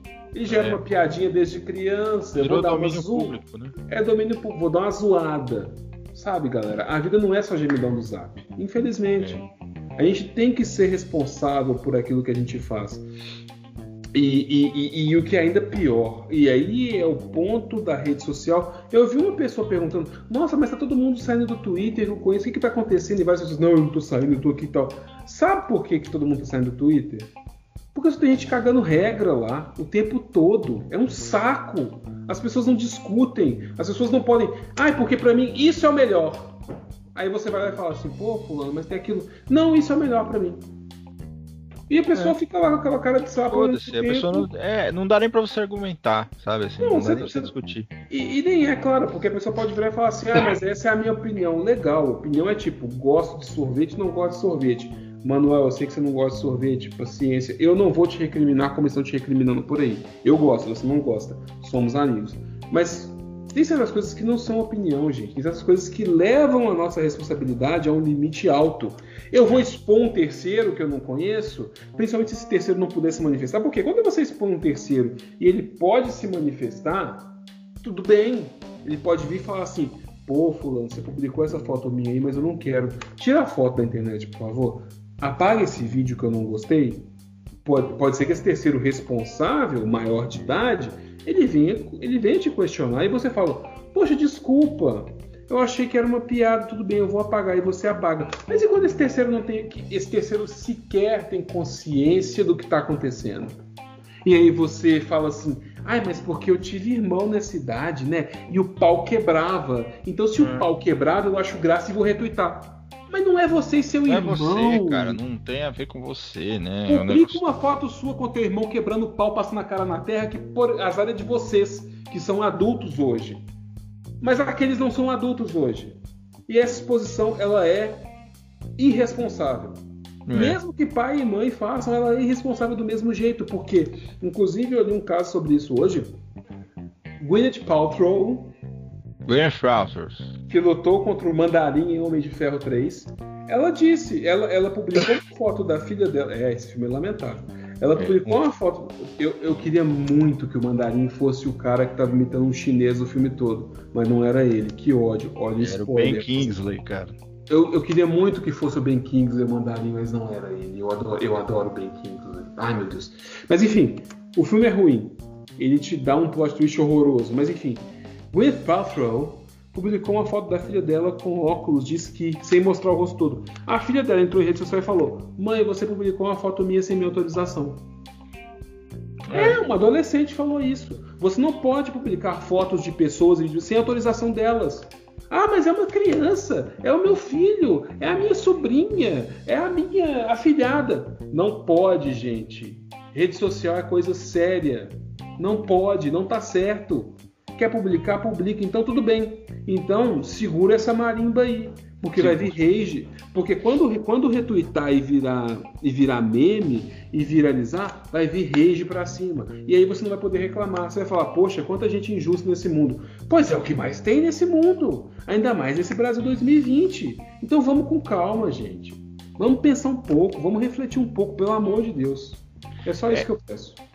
E aí a gente pensando disso num, numa visão macro, a gente fala assim, é, vamos pegar o caso dessas meninas especificamente. Isso hoje está causando um, um, um, transtorno que talvez elas não tenham noção do quanto isso, vai, isso é prejudicial para elas. E os pais também ou têm noção ou não se importam. Mas se a gente trouxer essa discussão para uma questão macro, a gente entra numa coisa, numa, numa discussão que está sendo travada no Supremo sobre o direito ao esquecimento né? É, é aquela coisa, até que ponto aquela minha imagem tem que ficar sendo veiculada por algo que eu fiz eternamente na internet e aquilo eu, eu vou ficar sendo. No caso de um crime, por exemplo, vamos imaginar o caso da Daniela Pérez, né? Por exemplo. Ah, o Guilherme de Pádua, até onde eu sei, ele cumpriu a, a, a, pena dele, mas assim, isso vai ficar carregado na vida dele sempre como o cara que matou a Daniela Pérez. Né? O, Bruno, o Bruno vai ficar sempre carregado como o cara que matou a, a Elisa Samúdio. Mas a, gente tem duas questões aí especificamente. Até que ponto isso é interessante, é, isso é, é, é, razoável a gente manter esse estigma da pessoa que cometeu esse crime? De outro ponto, até que ponto é razoável a gente manter informações sobre esse crime disponíveis na internet? Né? É, a família também tem o direito a esquecer, a, a que não seja lembrado todo dia que aquela pessoa foi morta de, de forma brutal que é inclusive o julgamento que está sendo que, que está sendo objeto de, de, de, discussão no Supremo Tribunal Federal, que é o recurso extraordinário 10.10.606, que fala sobre o direito a esquecimento. Esse, esse julgamento ele ainda não tem, é, não, não, não foi concluído, mas a gente já tem a, o julgamento da repercussão geral. O que, que é a repercussão geral? Repercussão geral é quando o Supremo entende que aquele julgamento que está sendo feito, ele é um julgamento que teoricamente afetaria o Brasil inteiro. Ele teria uma, uma, uma, uma, uma extensão muito maior do que dentro daquele próprio recurso, que é um requisito para o recurso extraordinário, que são os recursos que são submetidos à apreciação do Supremo Tribunal Federal. A EME, e ele já foi decidido em 2014 que há repercussão geral esse julgamento, ou seja, é uma matéria que ela tem uma extensão nacional, que o Supremo tem que decidir porque ela tem uma, uma relevância nacional, vamos dizer assim. E a ementa, que é o resumo do julgamento dessa repercussão geral, diz o seguinte: direito constitucional. Veiculação de programa televisivo que aborda crime ocorrido há várias décadas. Ação indenizatória proposta por familiares da vítima Alegados danos morais, direito ao esquecimento, debate acerca da harmonização dos princípios constitucionais da liberdade de expressão e do direito à informação com aqueles que protegem a dignidade da pessoa humana e a inviolabilidade da honra e da intimidade, repercussão, presença da repercussão geral. Então, o que, que o Supremo está analisando aqui? até que ponto o direito à informação ele se sobressai ao direito à intimidade. Então, vamos, vamos, não vamos, não vamos falar especificamente da pessoa que cometeu um determinado crime, mas vamos imaginar nesse caso específico. Eu não me lembro o nome da, o nome da família, o nome da moça aqui. Deixa eu ver se eu tô com recurso aberto aqui. Eu acho que não tô mais. Tô sim. Olha que maravilha. É, não tô. Freaks. Pensei que tava, mas não tô. É, essa moça, ela foi. Há 50 anos atrás, essa moça foi assassinada brutalmente. Ó, 50 anos, hein? A família entrou com ação questionando e essa ação chegou no Supremo, dizendo Aida Cury, né? Dizendo que alguns programas, alguns sites, alguns canais, alguns meios de comunicação estavam trazendo à tona, ima primeiro, imagens da, da, da, da, de como, ficou, como ela ficou, o corpo dela, estavam é, trazendo detalhes sobre o crime, estavam trazendo assim, estavam fazendo eles reviverem aquele sofrimento.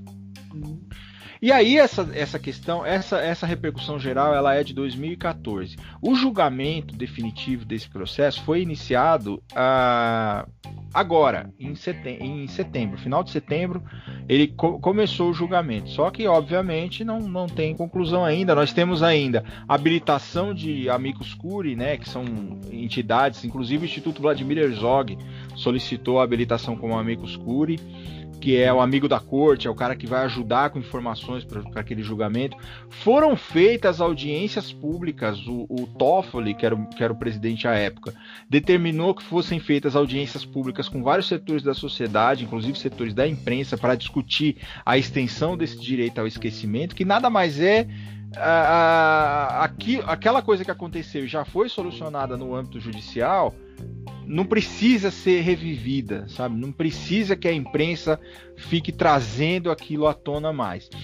Os exemplos que nós demos aqui, tanto do menino, do menino do, quase que eu falo o nome dele aqui, Daniel. Oh. O, o menino do Bar Mitzvah é um caso clássico de direito ao esquecimento. A gente não fala de um crime, a gente fala de, de, de situações que foram levadas à imprensa e que aquilo tem que ser retirado do ar né? Que aquilo está, está trazendo uma nova, uma nova repercussão naquele caso. Eu vou contar um caso aqui, apócrifo, obviamente. Quando a gente montou o escritório, a gente recebeu uma consulta, uma pessoa consultou a gente, por quê? Olha, olha para você ver como esse caso se encaixa perfeitamente. É um caso apócrifo. Mas uhum. a gente não chegou a defender, foi só uma consulta que a gente fez. Essa uhum. pessoa, em um determinado momento da vida dela, ela fez um filme pornográfico. Uhum. Uma mulher. Uhum. E ela se casou com, com um rapaz do. Acho que do, do, não sei se era de, dos Emirados Árabes, se eu não me engano. E ela nunca contou para ele que ela fez esse filme. E ela, compulsando a internet, ela viu que o filme estava lá. Na uhum. internet. Foi uma coisa que ela se arrependeu, assim, é, extremamente de ter feito. E ela queria saber pra, é, com a gente o que era possível para que aquele filme fosse retirado da internet. No final, a gente acabou não sendo contratado, enfim. Mas é um caso clássico de direito ao esquecimento. A gente não fala só de, da prática de crime, a gente fala de situações que, onde a pessoa foi exposta a, a, um determinado tipo de, vamos dizer, constrangimento, enfim, o direito ao esquecimento ele tem que estar atrelado a um tipo de constrangimento que a pessoa vem sofrendo por aquela exposição na internet. Esse é um caso clássico de direito ao esquecimento. Mas a gente, o que a gente vê mais aí é na seara criminal. Né? Então, às vezes, o cara foi lá, cumpriu a pena dele, e, e, a imprensa continua tratando ele como um bandido. É aquilo que a gente estava falando, como a gente já falou em outros episódios, a gente falou nesse. Existe uma regra do jogo. Você é uma pessoa em conflito com a sociedade, que eu, ontem eu fiz até uma live com o presidente da OAB de, de Anápolis, o grande Jorge. O Jorge, um abraço para você se você estiver ouvindo aí. Que a gente falava exatamente isso. A pessoa fica, fica é, aquele crime acaba sendo uma prisão perpétua para a pessoa, né?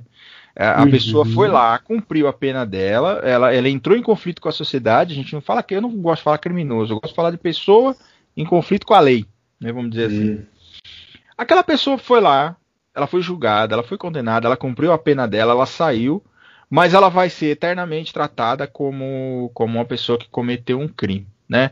A, a, a gente tem e aí a gente, isso leva a gente a pensar é, no Jus Brasil, por exemplo. Né? Uhum. O Jus Brasil é um lugar lá que você entra, você pesquisa o nome de qualquer pessoa, ela te dá o um processo. Existe um outro site que é o Escavador, que ele é pior ainda. Eu não sei se você já ouviu falar desse site, Daniel. Você usou ele alguma vez? Várias vezes. É, o escavador você vai lá, você dá o nome da pessoa, ela te dá quantos, quantos processos a pessoa tem, inclusive alguns segredos de justiça. O escavador já foi condenado a retirar nome de pessoas do, do sistema deles, do ar, sabe? Assim, uhum. o escavador já foi condenado, se eu não me engano, acho que mais de uma vez. E o Jus Brasil também tem essa questão. Então, às vezes você não omite. Quando você abre um acórdão lá, quando você faz a pesquisa, vai estar tá lá. É, se, o Jus Brasil ele indexa, inclusive, diário oficial. Então, às vezes sai a publicação da pessoa no Diário Oficial, está indexado no Jus Brasil. Você vai lá, você pesquisa, você acha. Não cita né? Jus Brasil aqui, porque, né? Eu não. Jus Brasil. Eu, eu tenho problemas com o Jus Brasil. Ah, é? Eu tenho problemas muito sérios com o Jus Brasil. O primeiro deles é que eu acho o Jus Brasil a quintessência da preguiça de buscar jurisprudência em tribunais específicos. Mas tudo bem. Pode você, crer. Você pesquisa onde você quiser, eu não vou te xingar por isso. Eu tive um problema muito sério com o Jus Brasil uma vez. Muito sério, que não redundou em processo, claro, mas o problema foi justamente por essa indexação que o Jus Brasil faz. Uh, um dos sindicatos que eu atendo, ele republicou uma matéria de um terceiro sindicato sobre um ex-desembargador de um tribunal. Esse ex-desembargador, muito esperto, depois que ele foi absolvido dessa acusação, ele entrou com uma ação contra esse sindicato que publicou a matéria contra ele e mandou uma publicaçãozinha, um livrinho para o sindicato que eu estava atuando, simplesmente falando que ele era inocente. Só que ele foi muito esperto. Ele, ele entregou, é, ele entregou o livrinho lá e disse o seguinte: e pegou a assinatura da pessoa que recebeu, a pessoa me entregou o livrinho, eu olhei o livrinho e falei assim: massa! Guardei, porque eu, eu nem sabia dessa matéria nem nada. Passado um tempo, chega um processo contra o sindicato, dizendo o seguinte: Ah, eu fui lá e pedi para tirar a matéria do ar e publicar o meu livrinho falando que eu fui absolvido e ninguém fez nada. Esse pedido nunca existiu. Nunca existiu. Assim, eu juro por tudo que é mais sagrado que nunca foi solicitado e eu falei isso no processo. Muito bem.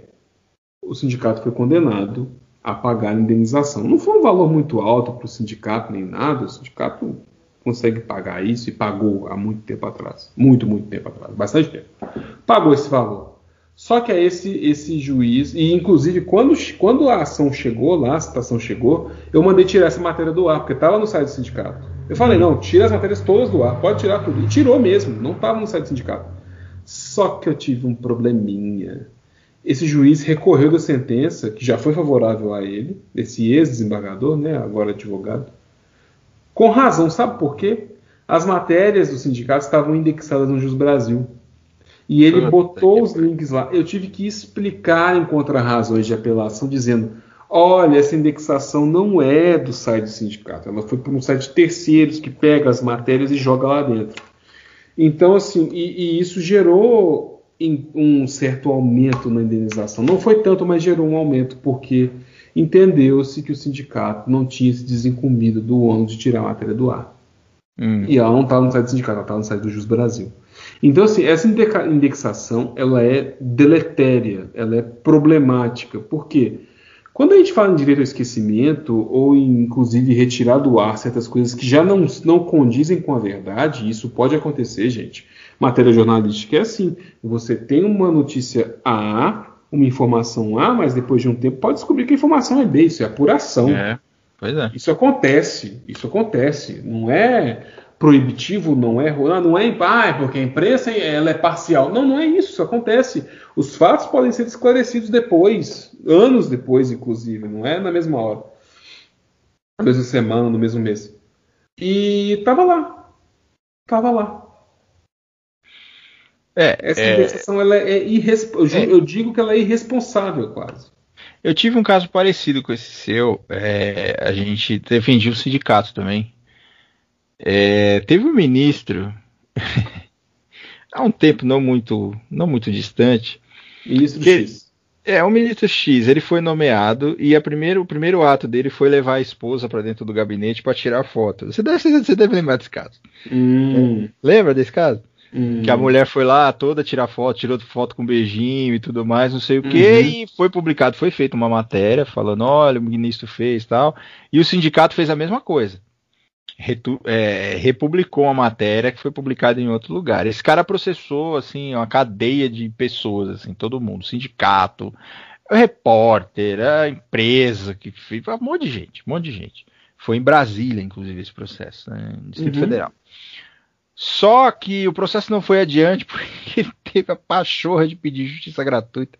Hum. E o juiz indeferiu, e, e, ele não recolheu, e, e ele, o juiz indeferiu inicial, porque ele não deu, mas enfim, eu, eu nem cheguei, nem cheguei, tive que contestar muito a ação, porque foi indeferida logo, mas é um caso clássico também de direito ao esquecimento, né? Sim. Que é uma matéria que traz para o cara um certo tipo de, de, de, Foi uma matéria pejorativa em relação a ele. E, e, e qual, qual, é o dano que aquilo causa? É óbvio, a gente acha que a, a, o, o, grande. Isso, é, isso o Supremo está usando o que a gente chama de técnica de ponderação.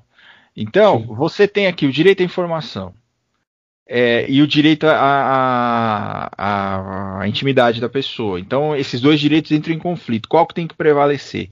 Né, o direito à informação, que, como o Daniel disse, muitas vezes a informação nem é verdadeira né? Que as coisas que são veiculadas aí às vezes nem tem fundamento, nem é verdadeira, e, e, e você tem a intimidade de uma pessoa aqui sendo vilipendiada constantemente, aí, por anos, né? Uhum. Uh, por uma informação que às vezes não é verdadeira. Ou às vezes é, mas às, às vezes a própria imprensa extrapola um pouco o limite do direito de informação. Querem um exemplo? Quando, quando a, a, aquele veículo de informação disse que o Bruno estava internado, mas ele tratou todos os outros jogadores do time como jogadores e o Bruno simplesmente como assassino. Então eu acho que extrapola um pouco esse direito de informação, sabe? Se o cara, se o cara tá ali dentro de todos os, os, os jogadores do time, fala, o time do Bruno, tal, tal, tal, os caras estão tudo internados. Mas assim, ele, é, o direito de informação, no meu modo de pensar, foi extrapolado no momento em que ele separou o Bruno dos demais jogadores, que, e não precisaria fazer isso falando assim, o time do assassino Bruno e dos jogadores fulano de tal foi foi foi então a gente, é, é, isso que é feito essa questão do direito ao esquecimento. É óbvio que o caso do Bruno é sui generis e eu, como eu disse, eu não sei ainda se esse caso está ainda em recurso, se ele já foi condenado, mas ele já cumpriu o tempo suficiente ali que a lei exige para que ele possa ir trabalhar, por exemplo, jogar bola, que é o que ele sabe fazer. Agora, é isso que o Supremo está de, tá, tá determinando. Se uh, o direito à informação é absoluto e o Supremo já tem decisões dizendo que não é. Então, o direito ali à, informação, o direito de. de o, o, Supremo já usou essa técnica de ponderação quando julgou inconstitucional a lei de imprensa. Né? Porque era, a lei de imprensa tinha alguns dispositivos ali que diziam que o direito da informação era, era absoluto. Você não, não, não, teria nem margem a fazer essa técnica de ponderação com uma violação a garantias individuais da pessoa, direito à intimidade. O Supremo entendeu que não. Você, você tem que analisar caso a caso e você tem que aplicar a técnica de ponderação e que esse direito a informar não é absoluto. Nesse julgamento ao direito ao esquecimento, a, a discussão é basicamente essa. Até que ponto informar ainda é necessário? Nesse caso especificamente, que a moça foi assassinada 50 anos atrás você precisa informar ainda? Você precisa mostrar eh, foto do corpo da menina? Você precisa ainda expor a família, expor toda aquela situação? Você quer um outro exemplo? Maníaco, caso do maníaco do parque. Quando, quando aconteceu o caso do maníaco do parque, eu lembro, a, a televisão, nos, anos no, no, no, na, nos anos 90, a televisão era extremamente nojenta. A gente tinha o Aqui Agora na televisão. Uhum. E o Aqui Agora mostrava o corpo das meninas. E o corpo das meninas estava num estado, assim, deplorável deplorável, de, de decomposição, inclusive.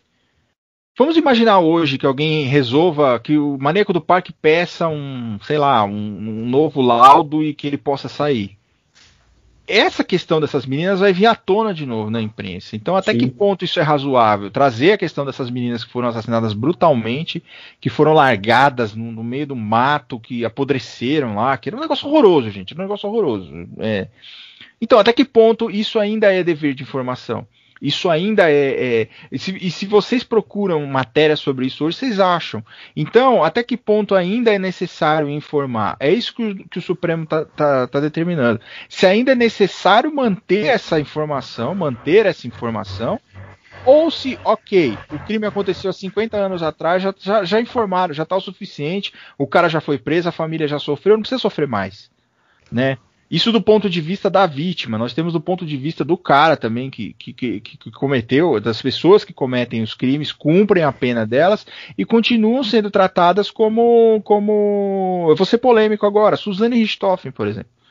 Essa, essa, essa, é óbvio que o que ela fez é absurdo, é, enfim, mas vai chegar uma hora que ela vai cumprir a pena dela. O que, que nós vamos falar? Nós vamos chegar e falar, não, ela fez isso, ela fez isso, aquilo, nós temos que perseguir ela pro resto da vida. Não é justo, gente. É, é, é tem uma, uma, uma, regra que ela, que ela foi, ela submete a uma regra, ela cumpre essa regra, eventualmente ela vai ter direito de, se, de sair e tocar a vida dela para frente. Entendeu? Então eu já tô preparando vocês para quando isso acontecer, hein?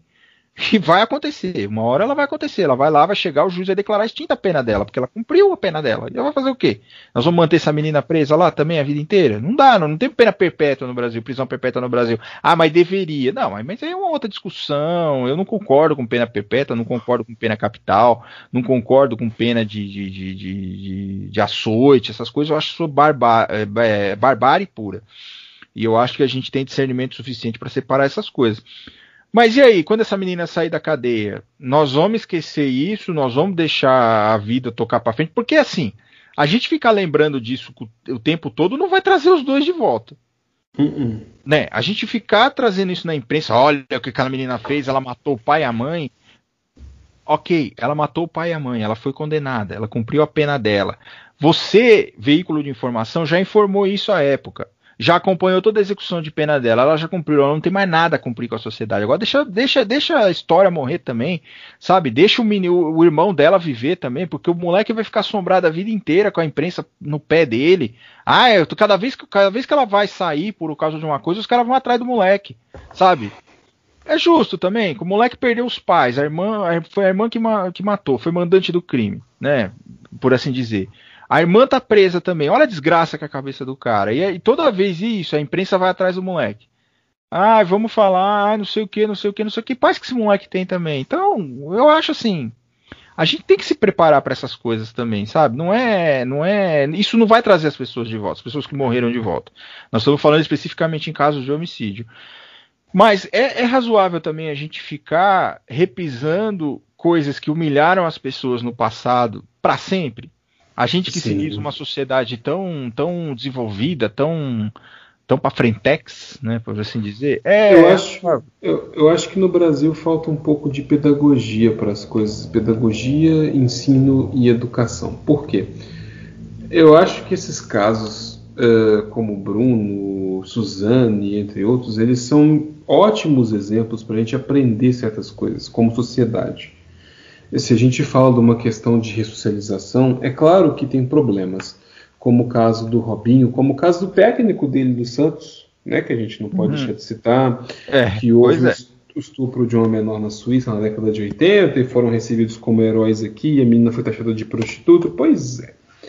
A questão é, é a seguinte: essas pessoas elas têm direito a, a cumprir pena e voltar a trabalhar? Sim.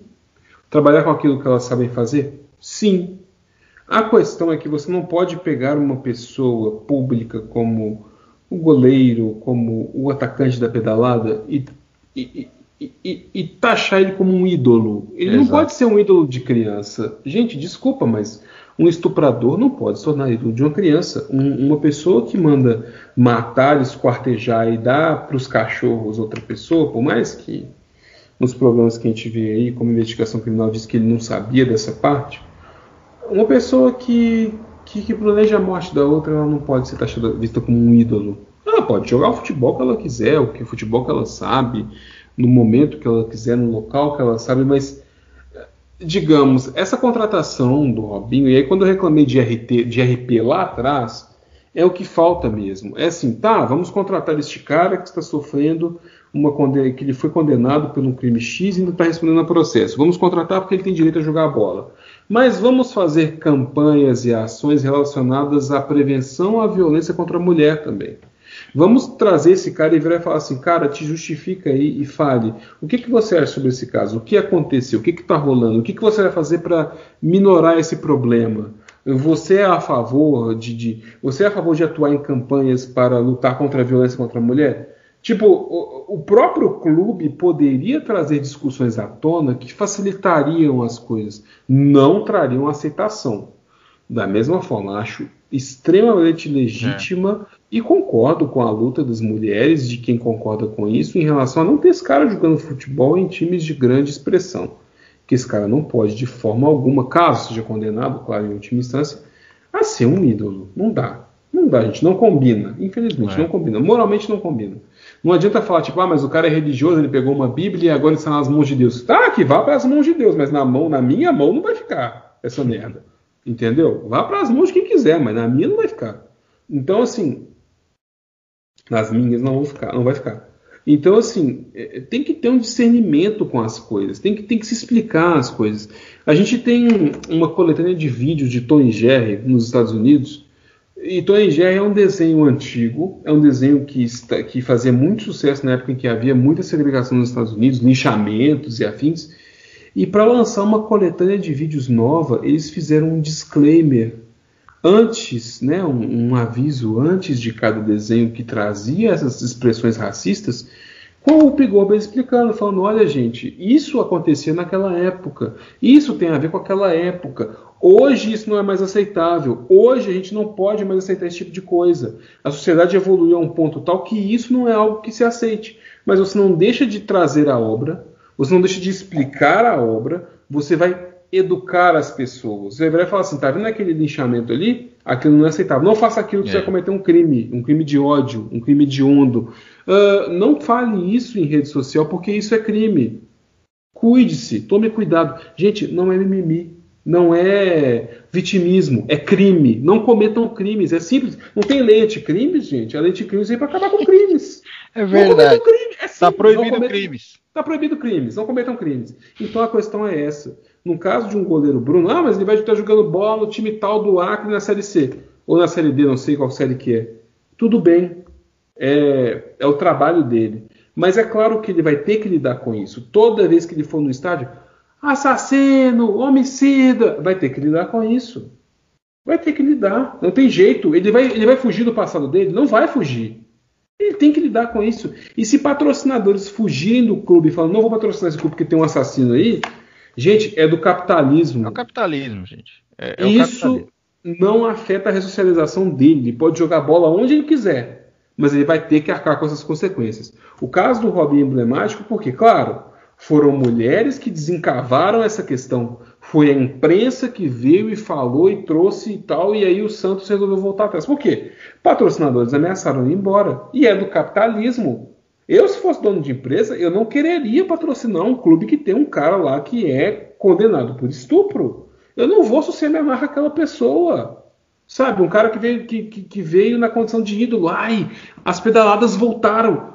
Mas as pedaladas voltaram com estupro junto delas.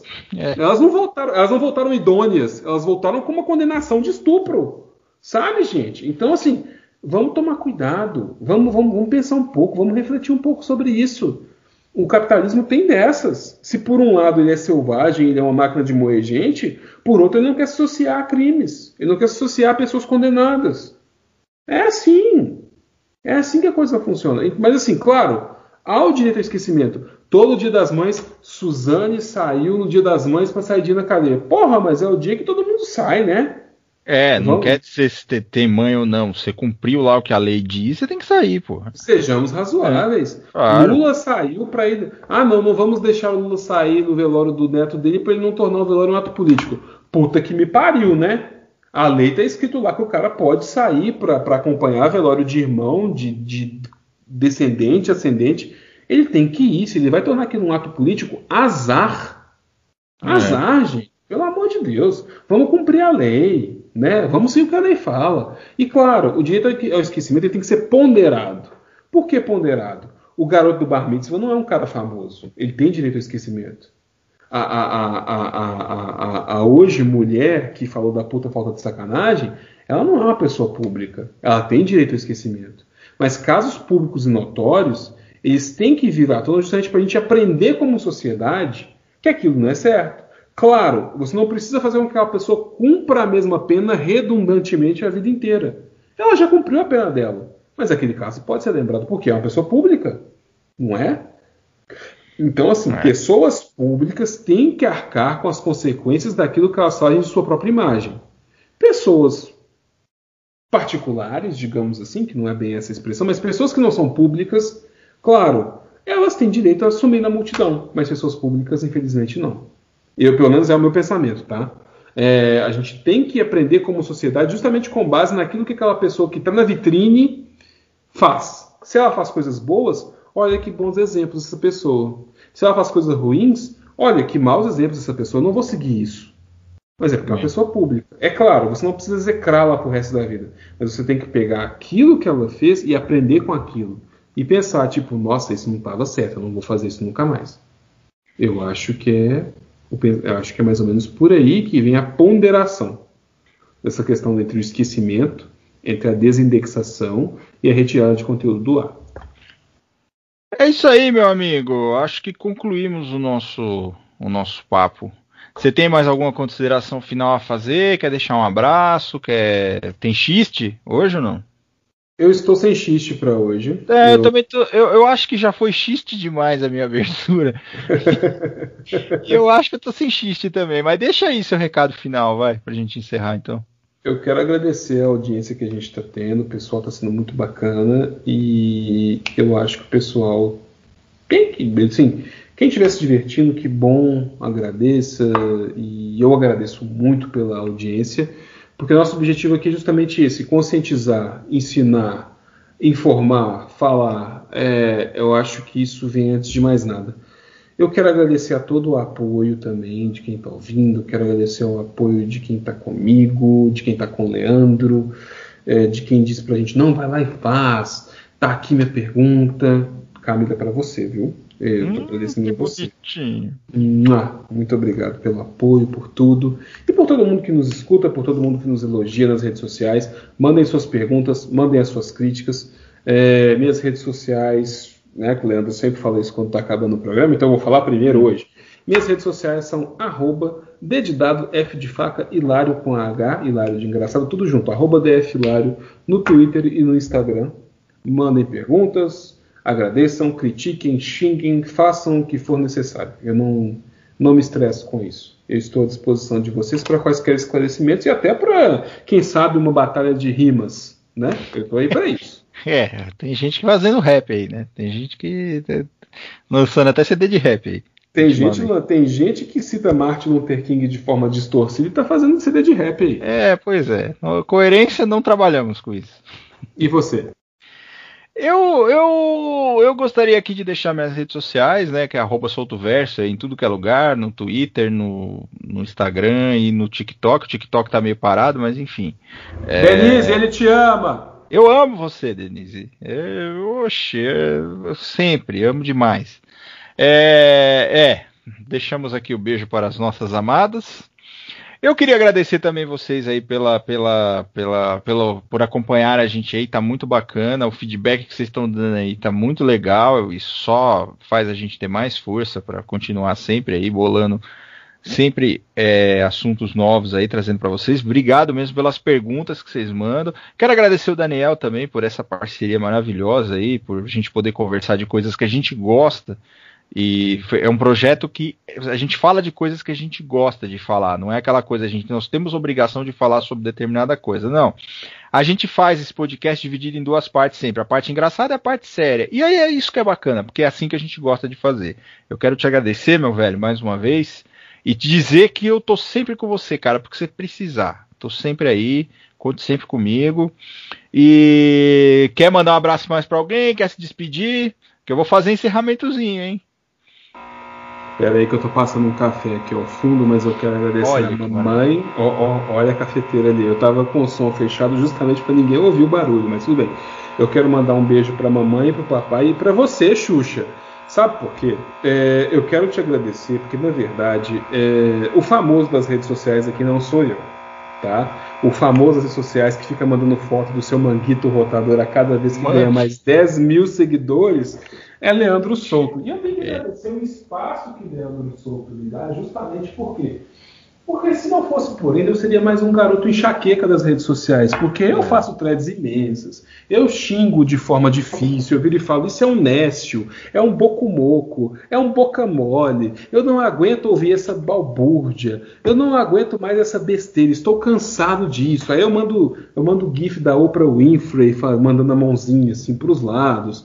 Assim, o famoso não sou eu, o famoso é Leandro Souto. E eu só tenho a agradecer ao espaço, eu só tenho a agradecer à amizade, porque somos amigos há quase quatro anos. Somos, opa, nossa, nossa amizade só, só se prolonga. Só se prolonga e, inclusive, já nos encontramos pessoalmente. Então, vocês que estão aí, tipo, pensando, ah, mas eles são amigos da internet. Não só da internet, não, nós já dividimos comida italiana. Exato. Veja bem. já roçamos cotovelos. Já, fotos ao vivo. Fotos ao vivo. De Vamos repetir isso aí, hein, cara. Você, você tá... Põe esse micróbio do caralho aí. E eu quero dizer que você sempre terá meu espaço, Daniel. Eu sempre te darei meu espaço. você sempre poderá preencher o meu vazio, por que assim dizer. E é isso aí, gente. Quero deixar um abraço para vocês e eu quero encerrar de uma maneira como comecei, dizendo para vocês que Acompanhe o nosso podcast porque. Ei. Oi! Ai, ai, ai. Oi, estamos acabando mais uma edição do nosso Barretadas Podcast. Oi, lararará, oi. Espero que vocês tenham gostado, que vocês tenham apreciado essa nossa maravilha. E aí, isso aí, a gente volta no próximo episódio. Oi, um beijo para vocês. Até a próxima. Agora é hora de alegria. Oi, beijo para vocês. Beijo para todos.